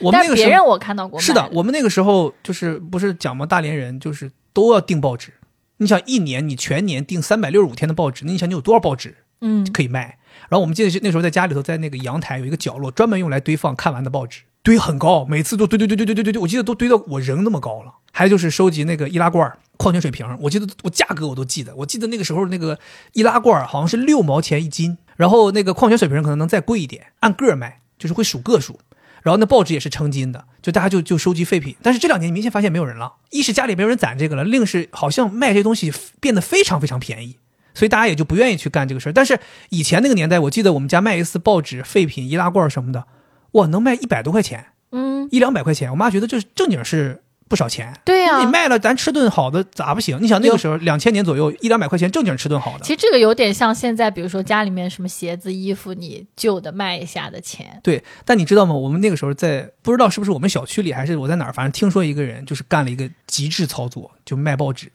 就报纸大家不都是堆着吗？堆着之后，最后叫卖废品的上楼，你就把报纸一一嘟给人家，人家拿走了。那个人说是一个老头儿，他怎么弄呢？他自己加工这个报纸，他报纸铺一张，他在报纸上洒水，洒完水之后呢，他就抹一层水泥，哦，在那个报纸，然后在上面盖一层。就是你看这些报纸呢，它还是一摞报纸，但其实是里边每一层中间都铺了水泥。但这样的话不是就是差很远嘛？我觉得这样不是很容易被发现嘛？所以才被发现了呀，哦哦所以才这个事儿才成了笑话 嘛。就说他就是这样搞，然后有一次他就叫人来收报纸，嗯，说那个人都就那个报纸拎都拎不起来，那个人拿秤砣要称这个报纸，拎都拎不，说你这报纸怎么这么沉？后来他就这个报纸往地上一一掉，咣都往下掉渣，碎开了，因为你都是水泥啊，都对啊掉灰啊。然后那个人说：“你这是什么情况？” 这就是才这个事儿才就是好像是被新闻曝光了曝光了，就说天哪，特别搞笑，就类似于一个都市新闻。嗯，然后那个时候我才想到，我靠，真的有人脑子是能想到这个事儿的，这往往这个报纸中间抹水泥。退休大爷没事干，这这种脑子真的。的不去发明一些什么科学发明，给国家创造利益，他就是太贪钱了，你稍微加一点，可能真还看不出来。每嗯次多挣个三四块钱，我估计他可能以前应该就是小小的干过，嗯，可能后来越干就是觉得反正也没有人发现，他就就是跑偏了，是就走走极致了，是走上了犯罪的道路。是诈骗的道路。 哎呦，真的，我们那个时候真的就包括你刚刚说那个节水，他不还有一些家会那个在那个马桶里面放一两块砖头，或者啊，放那个装满水的那种嗯矿泉水瓶儿。你说水箱里面，水箱对里吧面，它就可以让这个水位提高嘛，哦，然后你就能省水，冲马桶省水。哦，对，就我都觉得这都是蛮极致的一些省钱，反正让我我肯定是不会干的。但还有那种，就是我们俩在家里面，有的时候也是，比如说我们正好都要去尿尿，我就会说，哎，你先别冲。这是合理的嘛？这这这合算理的这算合是理不的是吧？我觉得这算合理的，对对对。这算合理的。但我觉得这个也是，就是小时候养成的这种习惯，就有的时候你觉得也可以攒一攒再 冲。我记得我看过一个笑话，说你没钱穷的时候能穷到什么程度？有一个人说：“我用小便冲大便。” 当时我觉得这个真的太牛逼 了。虽迟但到，我们又来了，这呃个 又来屎了尿啊！屁又是屎尿屁，每期都有。 呃，你们不会在吃饭吧？ 哎嗯，呀，关于我外婆省钱，我还想说一点哈，嗯它就是一个类型的，就是有很长一段时间，我外婆是不用电话费的，她就是要打电话给我妈，然后给我妈响两声，然后挂掉，让我妈打过去，我操，太真的是，我们也经历过，经典，我们也对不对经历过，真的。 但我们当时不是说这种为了要花你的钱不花我的钱，有的在单位，她可以用单位的电话打过去，对，当时就是有的人会，比如说像我爸，他那个时候有的是这个，就是电话费是报销的。嗯，然后像我妈在单位，但其实我讲讲讲心里话，多多少少还是有点薅社会主义羊毛的感觉。是是，对你还是用公家钱嘛，嗯，嗯，然后还有一个呢，就是医保卡，有一段时间，就我有点忘记了，应该是很早之前，就是医保卡还没有那么强绑定你个人的时候，啊，我外婆有时候拿我妈的医保卡去看病，。是 然后 是有叫叫她名儿，叫的是我妈的名儿，她还不知道，哎，诶是在叫我吗？ 就是，但现在是不行了嘛，因为她什么挂盐水什么，她都要跟你确认。 哦，因为我妈她也是属于事业单位的，可能她的这个医保的范围什么都好一点，然后就拿我妈的这个医保卡去看病。 我记得我也经历过一次，我妈带我去看病，用了我爸的医保卡，然后人就喊我爸名儿，然后我就进去了。我妈还跟我说，就是意思你镇定一点，你别虚，你要虚了，人家就知道是假的了。嗯，然后我我就进去了，进去人人大夫一看，大夫就说你叫谁谁谁啊？我说对对，我叫你四十了， 是当时大夫一句给我问懵了， 我刚我想说能看到年龄啊， 然后我妈就立马特别不好意思说，哎，孩子用的他爸的医保卡怎么怎么样，对，然后大夫说说这个不行啊，不能这么弄，嗯，这次就这样了，以后不要这样了，就是那个时候好像还是允许的，他能帮你通融一下，比较早之前，对现在就是因现为在都是完信全息不允化了，许，信息化的话，它影响你的看病的病历，对嗯因为万一你出了什么重大的问题的时候，他要看你以前的病历。对，现在是完全完全不允许。对我觉得那那那次让我真的特别尴尬。但你这你真叫的很你好你笑叫谁谁？ 你四十了，我当时我想啊， 我怎么回事儿？妈，这你都没摸清楚就让我来搞这种事儿。 是嗯、咱们父母那个年代真的有好多人，就是他们可能就是因为经历过那个穷日子嘛。嗯对尤其像我妈他们这边儿，对其实我爸他们那边儿还很少有闹出这种省钱的笑话，我爸妈都属于就是也是经历过穷日子的，是吧？对，就小时候就不富裕，然后长大了之后自己做生意，经常负债，常年负债，所以他内心里面一直都很匮乏，所以他就不舍得花钱。但我爸他们好，我爸他们从小就是农民，他们一直就是自给自足，所以他嗯对们好像就是说我过得好过得坏都是土地给的。对，所以他们不太会说想要省。但我妈他们这边就真的就家里困难，就困难到我外婆那个时候，我外公死了之后，我外婆一个女的拉扯五个孩子，那个时候真的家里很困难。所以你会发现，我妈他们这边就我三姨、二姨、我妈、我舅他们这些人，真的能干出很多省钱、匪夷所思的事儿。我们家还有一个匪夷所思的事儿，让我就是一辈子回想起来我都尴尬。嗯，就有一段时期啊，因为我哥表哥特别喜欢吃重庆火锅，他就很喜欢吃辣的火锅。 我知道。 但是你知道，重庆火锅这东西可能就是近可能十年左右才在国内流行起来。再往前，像我上小学、初中那个时候，其实并没有特别流行。嗯，然后我们大连就开了一家重庆火锅，而且是特别高档。那个时候，两千年、两千零五年左右，那个时候你去吃饭，吃一顿人均要两三百块钱，哇，那是正经是很贵很贵的地方了。就吃那种好的牛肉，那时候我第一次听说什么和牛。然后我因为我哥愿意吃，我三姨就经常请全家去吃。我三姨这个人也是大方。就是对，我不光我孩子吃，我全家都得吃，全家的其他孩子我也让你们来见世面，都来吃。然后我们就觉得挺好，只有孩子就可以去吗？没有，就大家都去，就就哦全家聚餐都在那儿聚，然后我们就吃。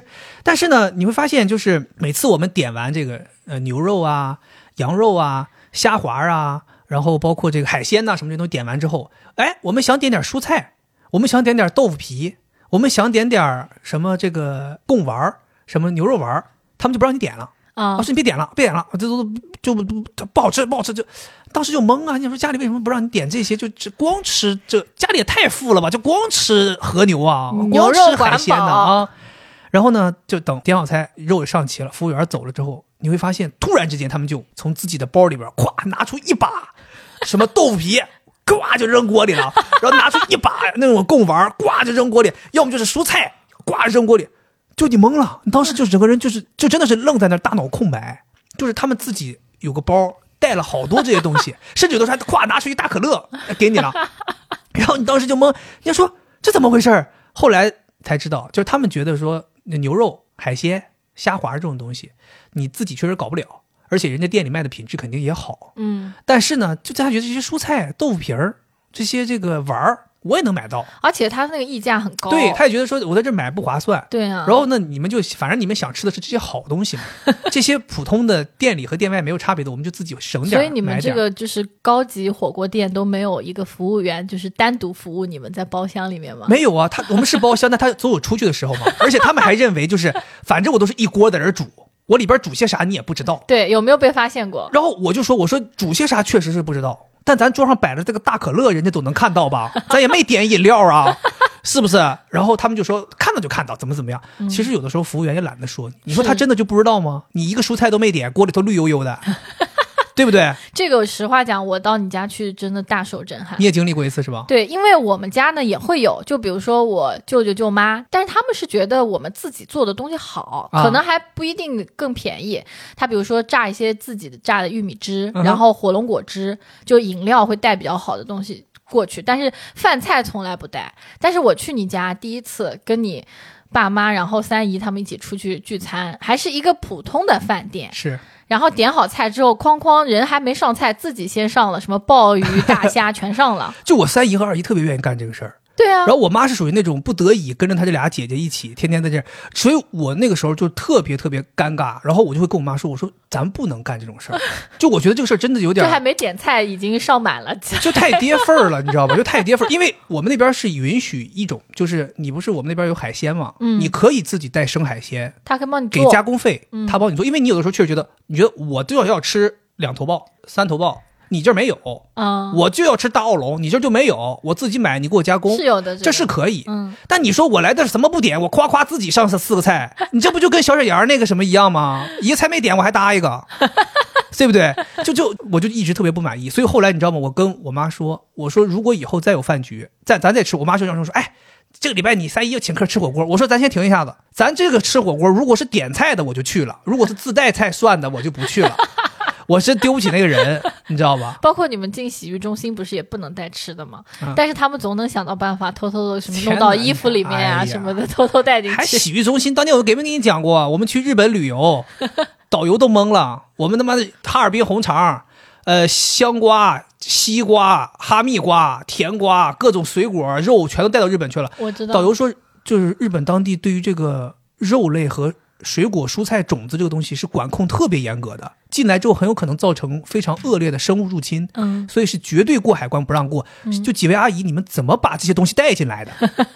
就你知道吧？就是我跟你讲，就是他们不去搞谍战工作都可惜了。是，不光他们要吃饭的时候要带食材来吃，嗯我们之前还有一个搞笑的，我们有一段时期大连突然间开始流行起来这个日本料理的自助餐。其实现在回想一下，就是上海这边说的这个放题，就是你人均花个两百五、三百然后随便吃，随便吃，然后它又不是那种开放式自助，它是这种一个菜单儿你就可以点，你点一份儿就上一份儿，你点五份儿就上五份儿。有一段时期就迷恋吃这个东西，因为我爸妈特别喜欢吃生海胆，经常去吃。我和我妈、我爸去吃都没问题，但是你只要带上我三姨、二姨，我们全家聚餐就变味儿了。怎么他们要偷偷拿走吗？啊我跟你讲，有一次就是这样，我们在这儿点菜，我喜欢吃那个叫唐扬鸡块儿，嗯，唐扬炸鸡，小孩喜欢吃这个东西，我们就叫服务员了。我们说服务员，这炸鸡我们再加一份儿。我三姨他们就说，哎，那别加一份儿，加三份儿。啊，我们当时想说，哎呀，就这些长辈们就吃这个油炸比我们还厉害啊，加三份儿，嗯，没问题。加了之后就上了一份儿，我们就得孩子在那儿吃嘛，然后他们就是你们就吃那一份儿啊，然后他们突然间唰。拿出一个塑料袋儿， 两份儿炸鸡呱呱就倒塑料袋儿里，一系上装包里了。 然后我当时又是懵，我当时可怕，就整个人懵了。我当时说：“我说这是干啥？”他们说：“这带打包带走啊。”我说：“不能这么干呐！我说怎么能这么干呢？我说这这不合理。”他们说：“怎么不合理？我们是没吃完，不能浪费，我们带走。”我说：“你们这也不是没吃完啊，你们这是直接点了就带走了呀。就是你这种放题，首先第一，它就本身不允许你打包，你得吃多少点多少。第二就是你这种叫吃不完带走吗？你明显就是点过来就是为了带走的呀，对吧？所以当时我就真的特别无奈。我记得我跟他们去吃那放题就这一次，我再就没去过。你你怎么这么要 脸呢？我其实觉得当然我这个事儿也能不是要脸的问题理解对，你这个就完全就是在违反规则，你这跟去人兜里掏有什么区别？ 你告诉我对不对？你自己带菜来涮这个我就且不讲了，你没偷没 抢，对不对？你只是没消费，你这种你你上后厨，你你拿妈编织袋上后厨就得了， 对不对？ 你这太奇怪了，哎呦，笑死我了！真的，我真的特别特别不能接 受，真的特别不能接受。嗯， 而且我觉得我妈也被我这两年，就是我也长大了嘛，她也听我的，就是我跟她讲这些事儿都是不对的、不合理的，你不能去餐厅这么搞人家。是是是，对他们也慢慢接受。我妈现在，我妈其实一直都很尴尬，但是架不住她这俩姐姐，你你想你作为妹妹，你也说不了啥 呀，你就跟着去吃呗，反正也是人家掏钱。嗯嗯，嗯对不对？没错，嗯是我爸妈就是省钱这块啊，他们就是买衣服的这种跟衣服相关的省钱的事情特别多。我不太爱买衣服吧，这个其实就是遗传了我爸妈，他俩也不喜欢买衣服。就曾经我舅和我舅妈就是调侃我妈，说她买衣服必须得是几个大汉一起去。为啥呢？是因为他都试好了，嗯都看好了，都钱都弄好了，然后打一个小票，然后我爸就要去付钱了。是就这个时候，我妈这个人是需要被人摁住的，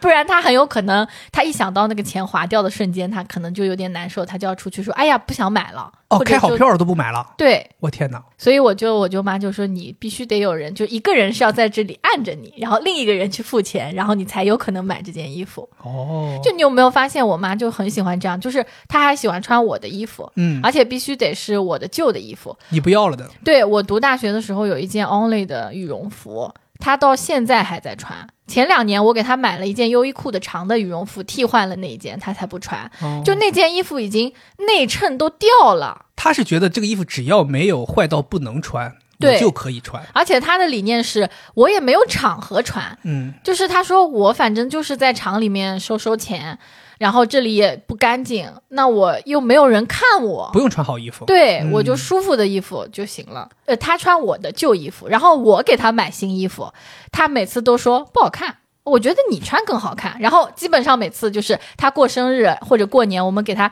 买了新的东西拿过去，然后等我们回上海就又背回来了，对然后我就再 穿。后来我都不高兴了，每次惠子都是这样，给他妈买了几件衣服，买了一些东西带回去，然后他妈试完之后说啊不好看，你穿吧。然后惠子就真的哦好行，那就我穿吧，就拿回来了。我嗯说你。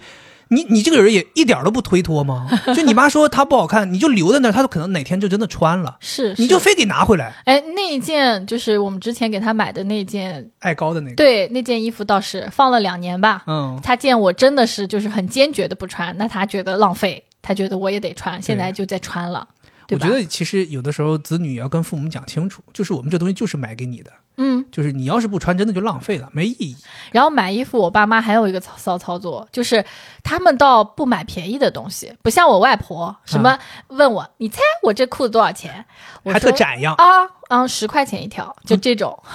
都都都盘不出成本呢。对，就是特别便宜。但是我爸妈他们还是相对有一些品质的，嗯，然后他们买衣服呢总是打折季过去买嘛，但是一般打折季商场为了促销，它总是什么三件打七折，或者是满五千减两千，就类似这种嘛。嗯，那他们可能自己买不到这个价钱，他们就会像营业员一样站在门口招揽别人过来，然后跟他们一起拼。真的假的？真的啊，我之前是见过有营业员帮咱们干这种事儿的。对就比如说你嗯什么买三件打八折，你说哎我买不到三件，然后那说你等等我帮你拼一拼，或者对我们手里有小票，我们可以帮你拼一拼，对，这个是会干的营业员嘛，就是比较厉害的销售。对，，然后我爸妈是属于他们，就是呃，因为可能那个城市也比较小，嗯就是他们也觉得，哎，好像有的时候还甚至能碰到 熟人，感觉好像大家都很熟，只要有人往他们这儿一看，或者是在看这个牌子的衣服，他们就上去 介绍，说这个挺适合你的，试一下。那服务员说我们是没没想到这今天销售额这么高，这来这两个叔叔阿姨真的是帮我们大忙呢。我舅舅、我舅妈，然后我爸妈，就是他们四个经常一起去逛街，然后 OK 就一起去 搞这些事情。哦怪不得他们要一起逛街，原来是要拼单呢。对啊，然后说到拼单，他们拼的最大的一件就是他们第一辆车，我啊爸和我舅的第一辆车，他们两个是共用的，一起买的。哦，吓我一跳，我以为两个人团购了买两 辆，没有，是一起买的第一辆车，那怎么用呢？大家就是谁要用的时候就谁用 啊，因为本来他们我也在一个地方嘛，就很近很近嘛。哦，最早说你们好像他们开场是共用了一块地，对啊，哦最、最奇葩的是，就是我跟你讲这个事情，就是发生在我爸身上，你你也要学习一下我爸这个精神。嗯，就是我爸买车，除了他最后这辆，前面两辆都有出过类似的事儿。就是这一辆不是共买的嘛，嗯然后是个夏天，我舅和我弟就开出去买西瓜，嗯，我们那边有的路，他会用两个石桩子弄住，他就不想让大卡车开。嗯但是我舅呢，他的这个驾驶技术不是特别好，就是他第一天开，然后就卡在那个石墩子上了。哎呀，那车不是坏了吗？而且他的技术不是特别好，就有的人，比如说我，哎，擦到了，我可以换一个方向给退出他来退出来，嗯但他当时就不知道怎么脑子没转过来，跟他儿子两个人下去搬那个石墩子， 就想把那个石墩子搬开，然后回来不就是滑了嘛，嗯滑了就你看我爸就就滑了就滑了，反正总有一天要滑的，他就心态很好，你对。爸心态也太好了，嗯对和咱都不能比。就你想，当时就是省钱嘛，就这有点像我们现在那个会员一起用，嗯， 反正我也不用天天开嘛，那大家就一起合买一个。啊，这这挺厉害的，我觉得这个应该现在很少有人会合买一辆车 了，对，除非这个车是要什么租出去挣钱这种，对对可能大家会对对合买对对对对，但真的要用的话，应该不太会了。嗯，对，所以我就说嘛，这这真的是那个年代有好多人有这种很奇特的省钱的这种方法。对这个事情呢，就也是有年代感的，然后也是省钱的，但是我觉得就是特别不鼓励。不过现在就没了。嗯我记得很早之前，我爸刚开厂的时候，有一天我们在那个吃午饭，然后突然进来一个人拿了个黑色塑料袋儿，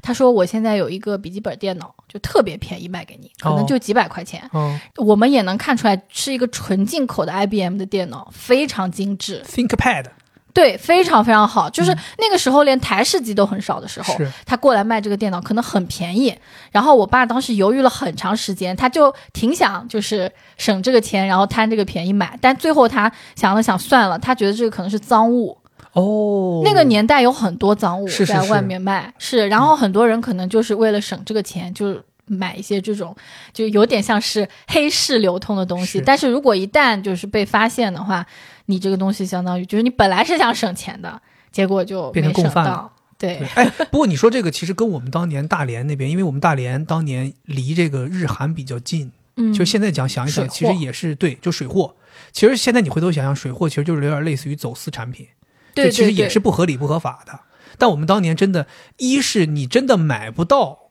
这些水货的正品，就国内根本没有啊代理。对对你比对如说，我们最早的时候想买索尼的录像机、索尼的 DV 机这些东西，你真的国内都没有专柜卖。北京、上海有某一个专柜、某两个专柜，那个时候老百姓哪有人一掷千金两三万买一台 DV 机回家给自己家里拍东西啊？那得什么家庭啊？所以我记得那个时候，我跟我哥，我哥他们那个时候家庭条件好一点，我表哥他就想要一台索尼的 DV 机，然后我们俩就一起去到我们那边有一个，我记得当时是大连那个体育场附近有一个居民楼里面，你就进去了，有个人带着你到一个居民楼，打开门。就是一个居家，你就进去，里边全是那种现在这种自己搞网店这种货架，嗯然后上面它全部都是那种没有任何 logo、没有任何包装图案的牛皮纸盒子，但是这个盒子跟那个人家那个正常的那个包 DV 的那个盒子包装盒是一模一样的，只是它没有任何印刷。然后你说要 DV、要录像机、要影碟机、要 MP 3要什么 CD，它全有，嗯，就非常全。你要索尼的，要爱立信的，要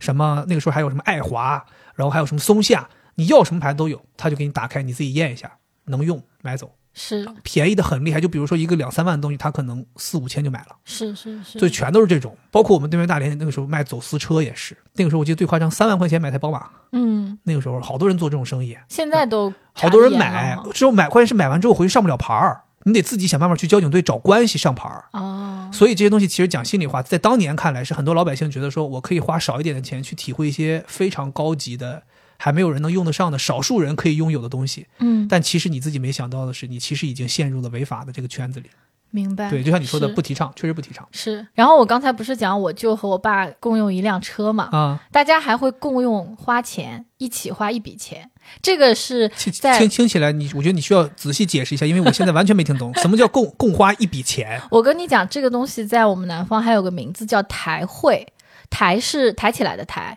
会是集会的会，然后它还有的名字叫，比如说排会或者叫经济互助会，这个听起来是不是就像一个骗局了，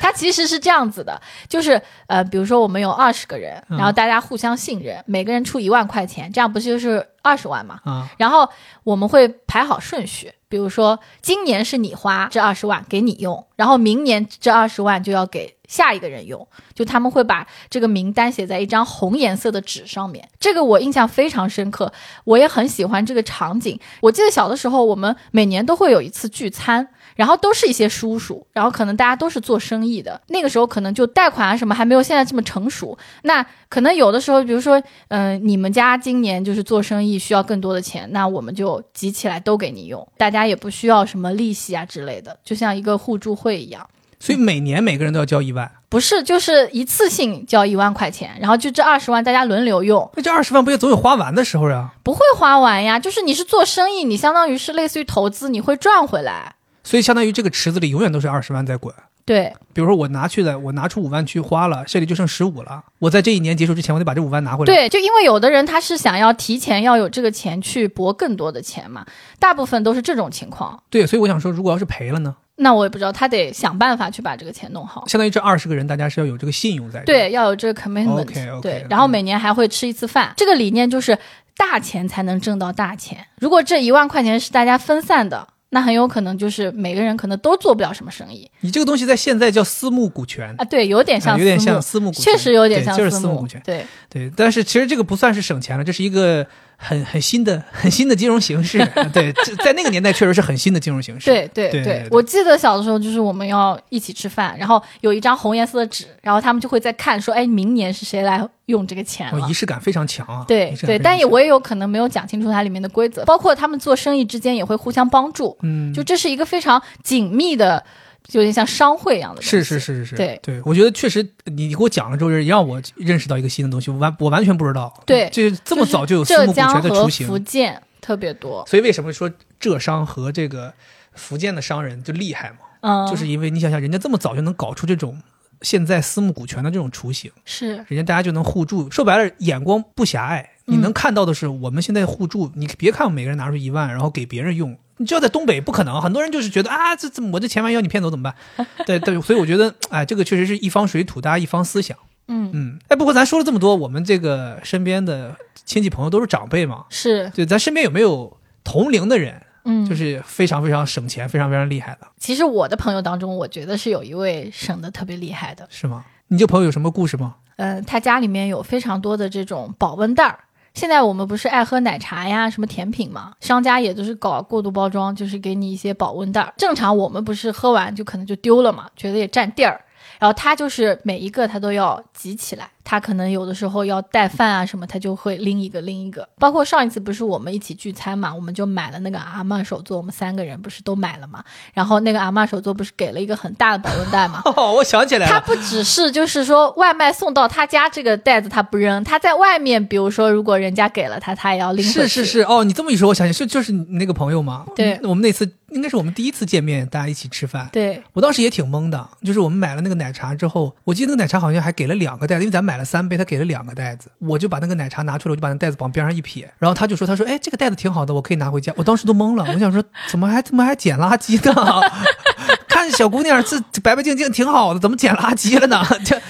其实对他来说，比如说他去盒马或者去什么超市买一些冰鲜的东西，他嗯就把这个袋子带出去，然后可以装。那正经很会生活的一个人，对对对很会，所以生活我就觉得他的很多这个省钱操作，就可能在我看来是会过日子。只是可能就这个年纪的人很少会有这么会过日子，对所以他会显得有点出跳，是或者说有点包像括上次我们不是喝那个阿嬷手作在那边取餐的地方嘛，我忘记戴口罩了，我问口他罩坏了，对我问那边要了一个口罩，然对后他看到我要了，说：“哎，这里可以要口罩，我也去要一个。 对，当时我还是我还我说我说你怎么你口罩也坏？他说没有，还我就拿一个回去。我就想说，我靠，真的是典型儿出门不捡就算丢。”啊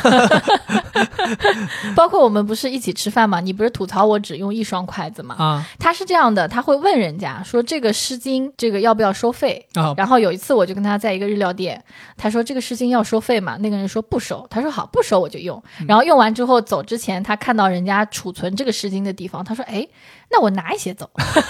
然后就不不不不，这个是这个已经到偷的境界 了，这个算偷了啊！你要明确这个界限，懂吧？就是说，免费的我可以用，但并不代表着免费的我就可以可劲儿往兜里揣。丹娜没有拿很多嘛，他说我就再拿两个，还想再擦一擦。 天哪，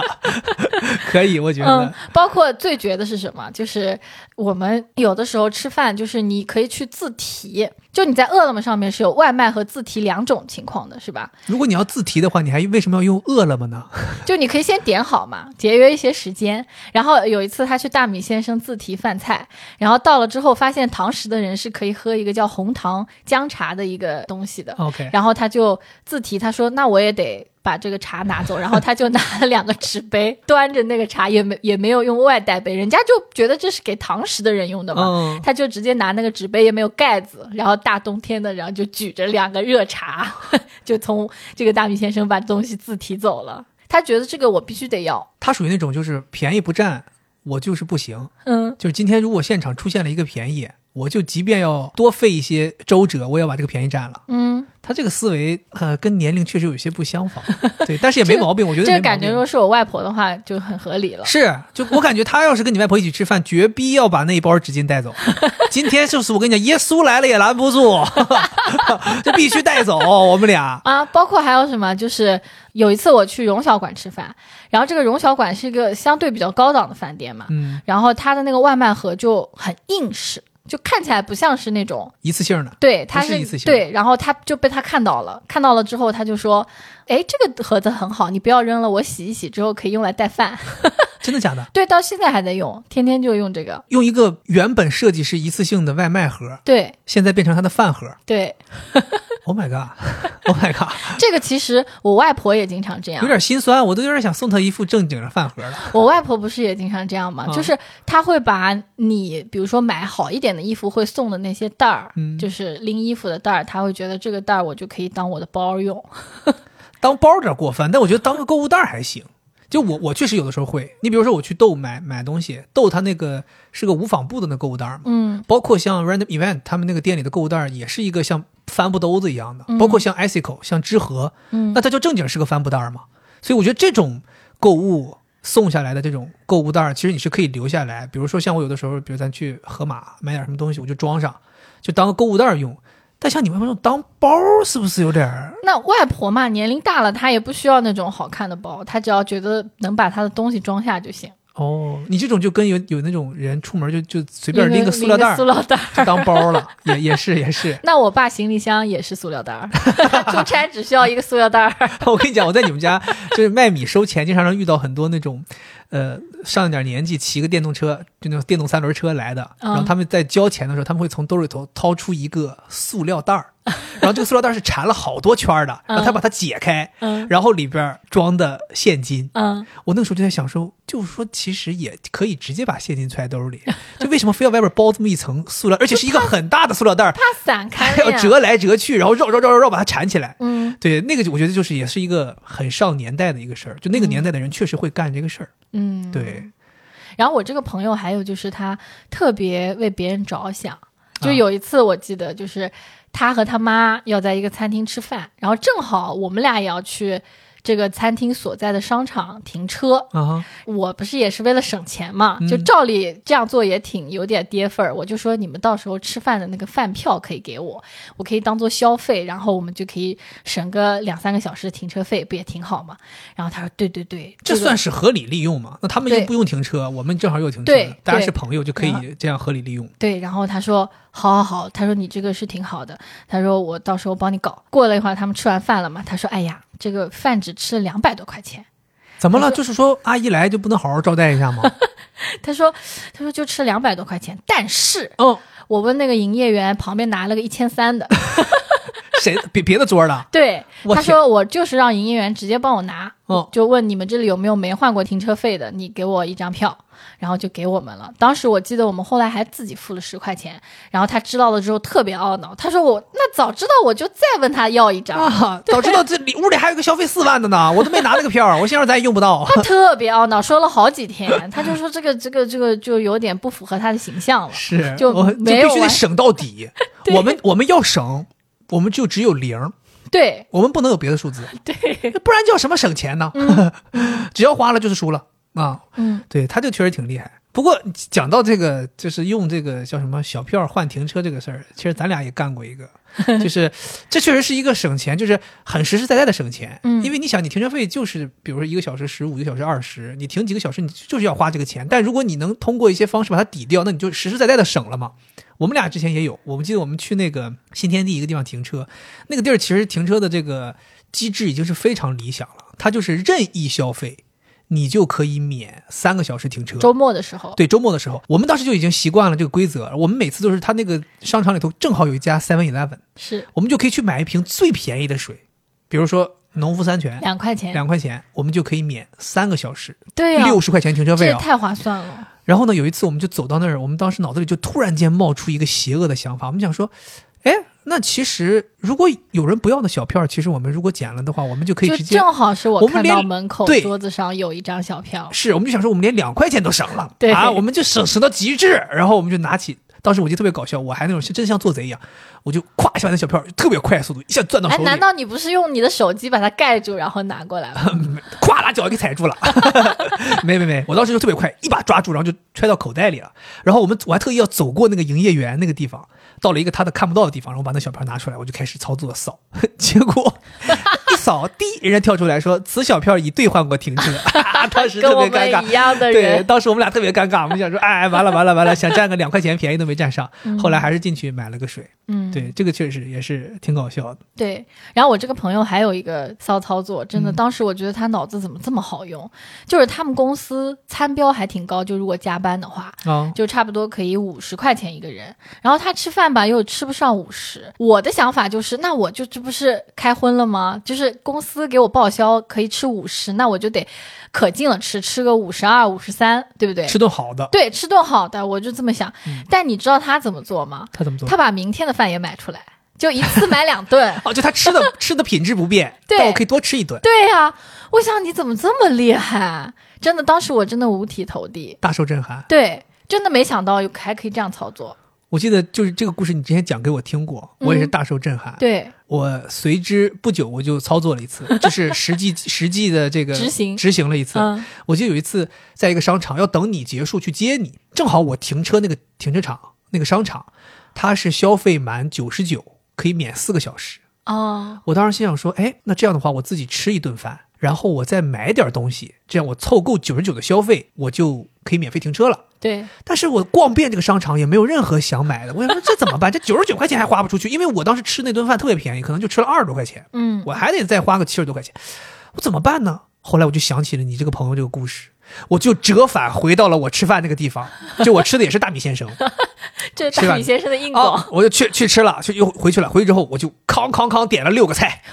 点了六个菜，然后我就还在那儿算，你知道吗？那服务员一个一个打。后来我说多少钱了？服务员说多少多少钱？我说不行，我还得再买， 我就买。后来我就凑够，凑够之后还跟你说，我说老婆，明天的午饭我自己的午饭我买好了，我还把你的午饭也买出来了，因为六个菜嘛，咱俩一人三个菜嗯而哎就且吃了。我。这个还得带到公司去吃，第二天是工作日 对，反正我管那么多呢，反正我就觉得。就是执行了你那个朋友那个操作，我觉得特别，当时也特别开心，是啊，你就觉得我这个钱省了特别、两笔啊，特别充分的利用了。对啊，你想，我们两两个人解决了三顿饭，嗯然后我又免了四个小时停车，嗯，哇！当时觉得天哪，就就这么省，下个礼拜就买万六两千了。 哎呀，没错真的，其实我就有有觉得有的时候就这种省钱真的省到极致，有的时候确实能给你带来一些快乐。有有对快确乐，实快乐是是，当然有是有一些操作确实也是让你就是实实在在挺麻烦的嘛。对怎么说叫省了芝麻丢了西瓜？对对，其实是有的，大家要找好这个平衡，对，我跟你讲，六维姑娘也有搞笑的省钱。是吗？对我今天还看到那个推送说油价要上调了，当时我还想我是不是要告诉你，你能不能今天去加个油？后来我想想算了，可能也没有省多少钱。一一箱油才省十块钱，有对必要吗？ 我跟你讲，但是六维姑娘就是这样，她去加油啊，她都不加满。嗯她的原因是说，她说那万一我加满了，然后她第二天下调了，那我不是不划算吗？那像这种明显明天要上调的，你早点加，它肯定不会立刻又下调呀。对，在这种时候，她一定会特意跑出去加满。嗯，然后，如果平时就是没有任何调整的时候，她不会去给自己加满，因为她要等到就是 下天哪调了，这也她太才累了，去。这车永远都半箱油在烧。嗯，那其实我跟你讲，你看那个就是上海发布它发布的这个关于成品油价钱上调这个事儿，人家其实这个建议也没有说让大家真的就跑出去加，人家说的是，如果你刚好正在上下班的路上，嗯，而且人家是还是个疑问句，那你要不要去加一箱呢？就是让你思其实考一下。对，其实政府也是比较聪明，他没有去给你硬性的引导，说，哎，有便宜要占喽，赶紧去占喽。没有，人家是说，现在你要不要呢？就是这种。嗯其实我当时看了，我就想说，他他当时还给你算了，他说就是，如果是按照一箱油五十升的话，那你就是能便宜十块钱。啊，你想值不值得的，不太值得。对吧？因为你开到加油站还得花点油钱 呢，对不对？其实我觉得有好多省钱的东西，其实可能就是大家脑子里自己咔一算，觉得好像我省了，对，但其实你再想一想，你有没有真的省呢？可能未必。对对，然后他还有一个，就是他有一次他说，我现在觉得我自己花钱太多了，我想了个办法，我要把我的这个钱啊转到一张我不常用的卡里面，嗯，这样的话我有可能把它遗忘了。然后某一天，哎，我发现省下来一笔钱，但是他说实际上我又问他了，今天我说你这个省钱效果怎么样？他说实际上就是现在这张卡变成了一张常 用卡，哦，这个挺搞笑，这个挺搞笑。啊对这个事儿，其实我以前也干过。嗯如果说你自己所有的钱都在一个卡里消费，嗯，你是很难说控制自己，说我每个月要省两百，省五百。但是如果你真的说从月初就拿出两百放到一张不用的卡里，你确实是能省一些的。对，我觉得这这就是一个我觉得是非常好的省钱技巧。对啊， 我就有点像是定投，哎，对对对，就是就是你是真实的要去做你的储蓄计划，是然后可能你挣的不多，那你就少放一点；你嗯挣的多，你就多放一点。这样你是可以实实在在的省下钱。这都不是说，哎呀，我什么去买打折的东西，你其实还是在消费。但是我如果是做储蓄的话，这个是真的是在省钱。是我记得我当年大学的时候，那个时候在杂志社刚开始挣钱，每个月有一定固定的收入了，我就干了这个事儿。我记得当时我的常用的卡是中国银行的，我特意跑到工商银行办了一张卡，我就说我每个月月初就先往里头放五百块钱，我这样的话我就攒下来了。你想我一个月攒五百，我一年我也攒了五六千块钱了。对呀、当时觉得真的，当时就不不可置信，就就马上就富起来了，就就就这个储蓄马上就就滚起来了，这雪球越滚越大。第一个月就往里转五百，第二个月依然坚持往里转五百，然后后来快毕业之前把那卡拿出来，那卡好像剩九百多块钱了， 就是还扣了我一点年费，哦，莫名其妙还有一些什么管理费，就是其实我就存了两笔进去，嗯，就后来就再就忘了。不坚持，不坚持我觉得这个很难不行坚持就你的目标一定要明确，你要合理的目标。所以我觉得这个你认同吧？我认同，对，所所以是嗯以以后就是比如说你收入了之后，你一定至少得有一笔钱是存到就是我的这个卡 里，我帮你存起来，啊，没有没有，没有哎我也不会给你我花。我我我有卡，我有卡， 我有卡，我有我自己有卡，不行，你要存到我的卡里， 你知道这样这样杜绝你去花。所以这是为什么现在很多银行出了这个就是定存业务，嗯，就是不用你来主动往里 存，你别装了，你的不具备这个能工力资到了，对工资你到了直接划 走。就是银行已经看透你了啊！这个这位朋友，你不具备这个自主性，你没有这么自律，嗯我们帮你扣，每个月我们主动扣，所以你可以选每个月扣多少，他就帮你扣了。就有一个银行还叫这东西叫什么工资计划，哦，就就是是帮你想办法省工资的。对，他他还不扣你别的钱，你要有其他，比如说有人给你转账的钱，他不动，他就只动你每个月的工资收入，嗯，从这里咔扣掉一部分。是对，行行行行行，咱这差不多了，我觉嗯得就是这个省钱骚操作，咱也讲差不多了。是，这老话说得好呀，对吧？吃不穷，穿不穷，算计不到就受穷，是 不是？反正我是觉得就是在金钱这方面，我们还是要能省则省的。是的，对，就我是非常不喜欢大家觉得啊，我就是要享受，我不要去管这些。其实，特别是对于年轻人来讲，自己不挣钱或者说自己不当家的时候，你真的不知道就是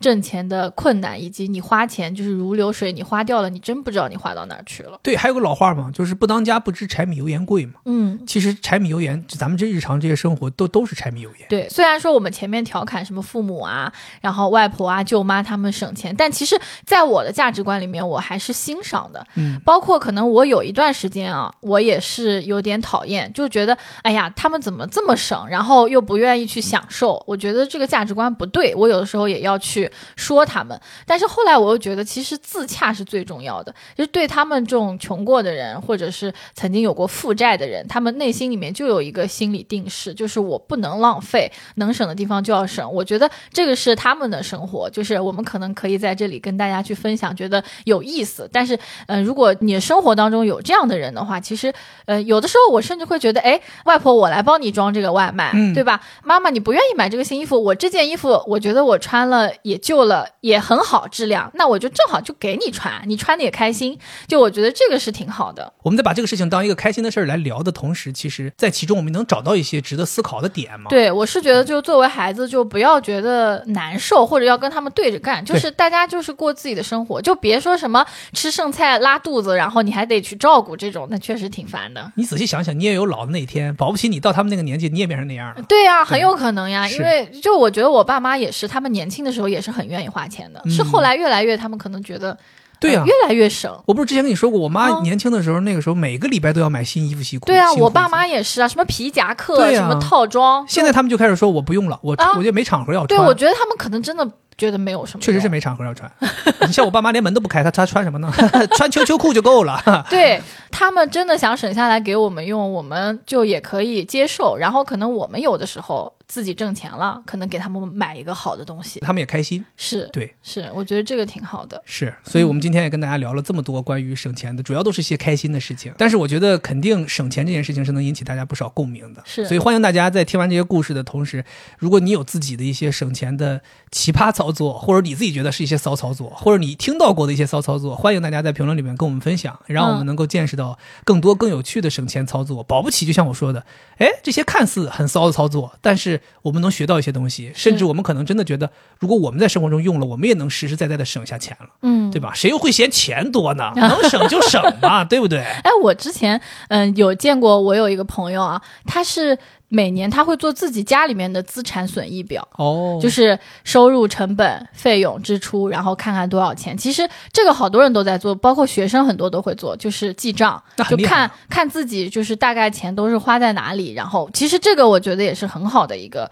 就是它不是真实帮你省钱，但是最终它是会让你省钱，你会看到你在哪里花多了，哪里可能你配置的不够多，清对清楚楚嘛。是，对，花钱也要花的清清楚楚，对省钱要省的清清楚楚。嗯当然，我觉得啊，钱肯定不是省出来的，啊，对，一定是挣出来的。是，所以我们在做这期节目，跟大家聊这么多省钱的经历的同时，也希望大家能够把钱经营好，省下来，同时也能够挣大钱。嗯，所以我们在最后按照惯例，我们美好的祝愿啊，希望大家。听者发财，二零二三年，大家都能够挣大 钱，就算挣不来钱，咱们也省大钱，好不好？嗯好对吧？反正好希望大家都能够在二零二三年财源滚滚，无论是从外边滚进来，还是在自己兜里滚，反正就滚起来。嗯对，总而言之，希望听者发财，嗯，好吧？以上就是咱们这期节目的全部内容，咱们下期欢乐不见不散，拜拜。拜拜。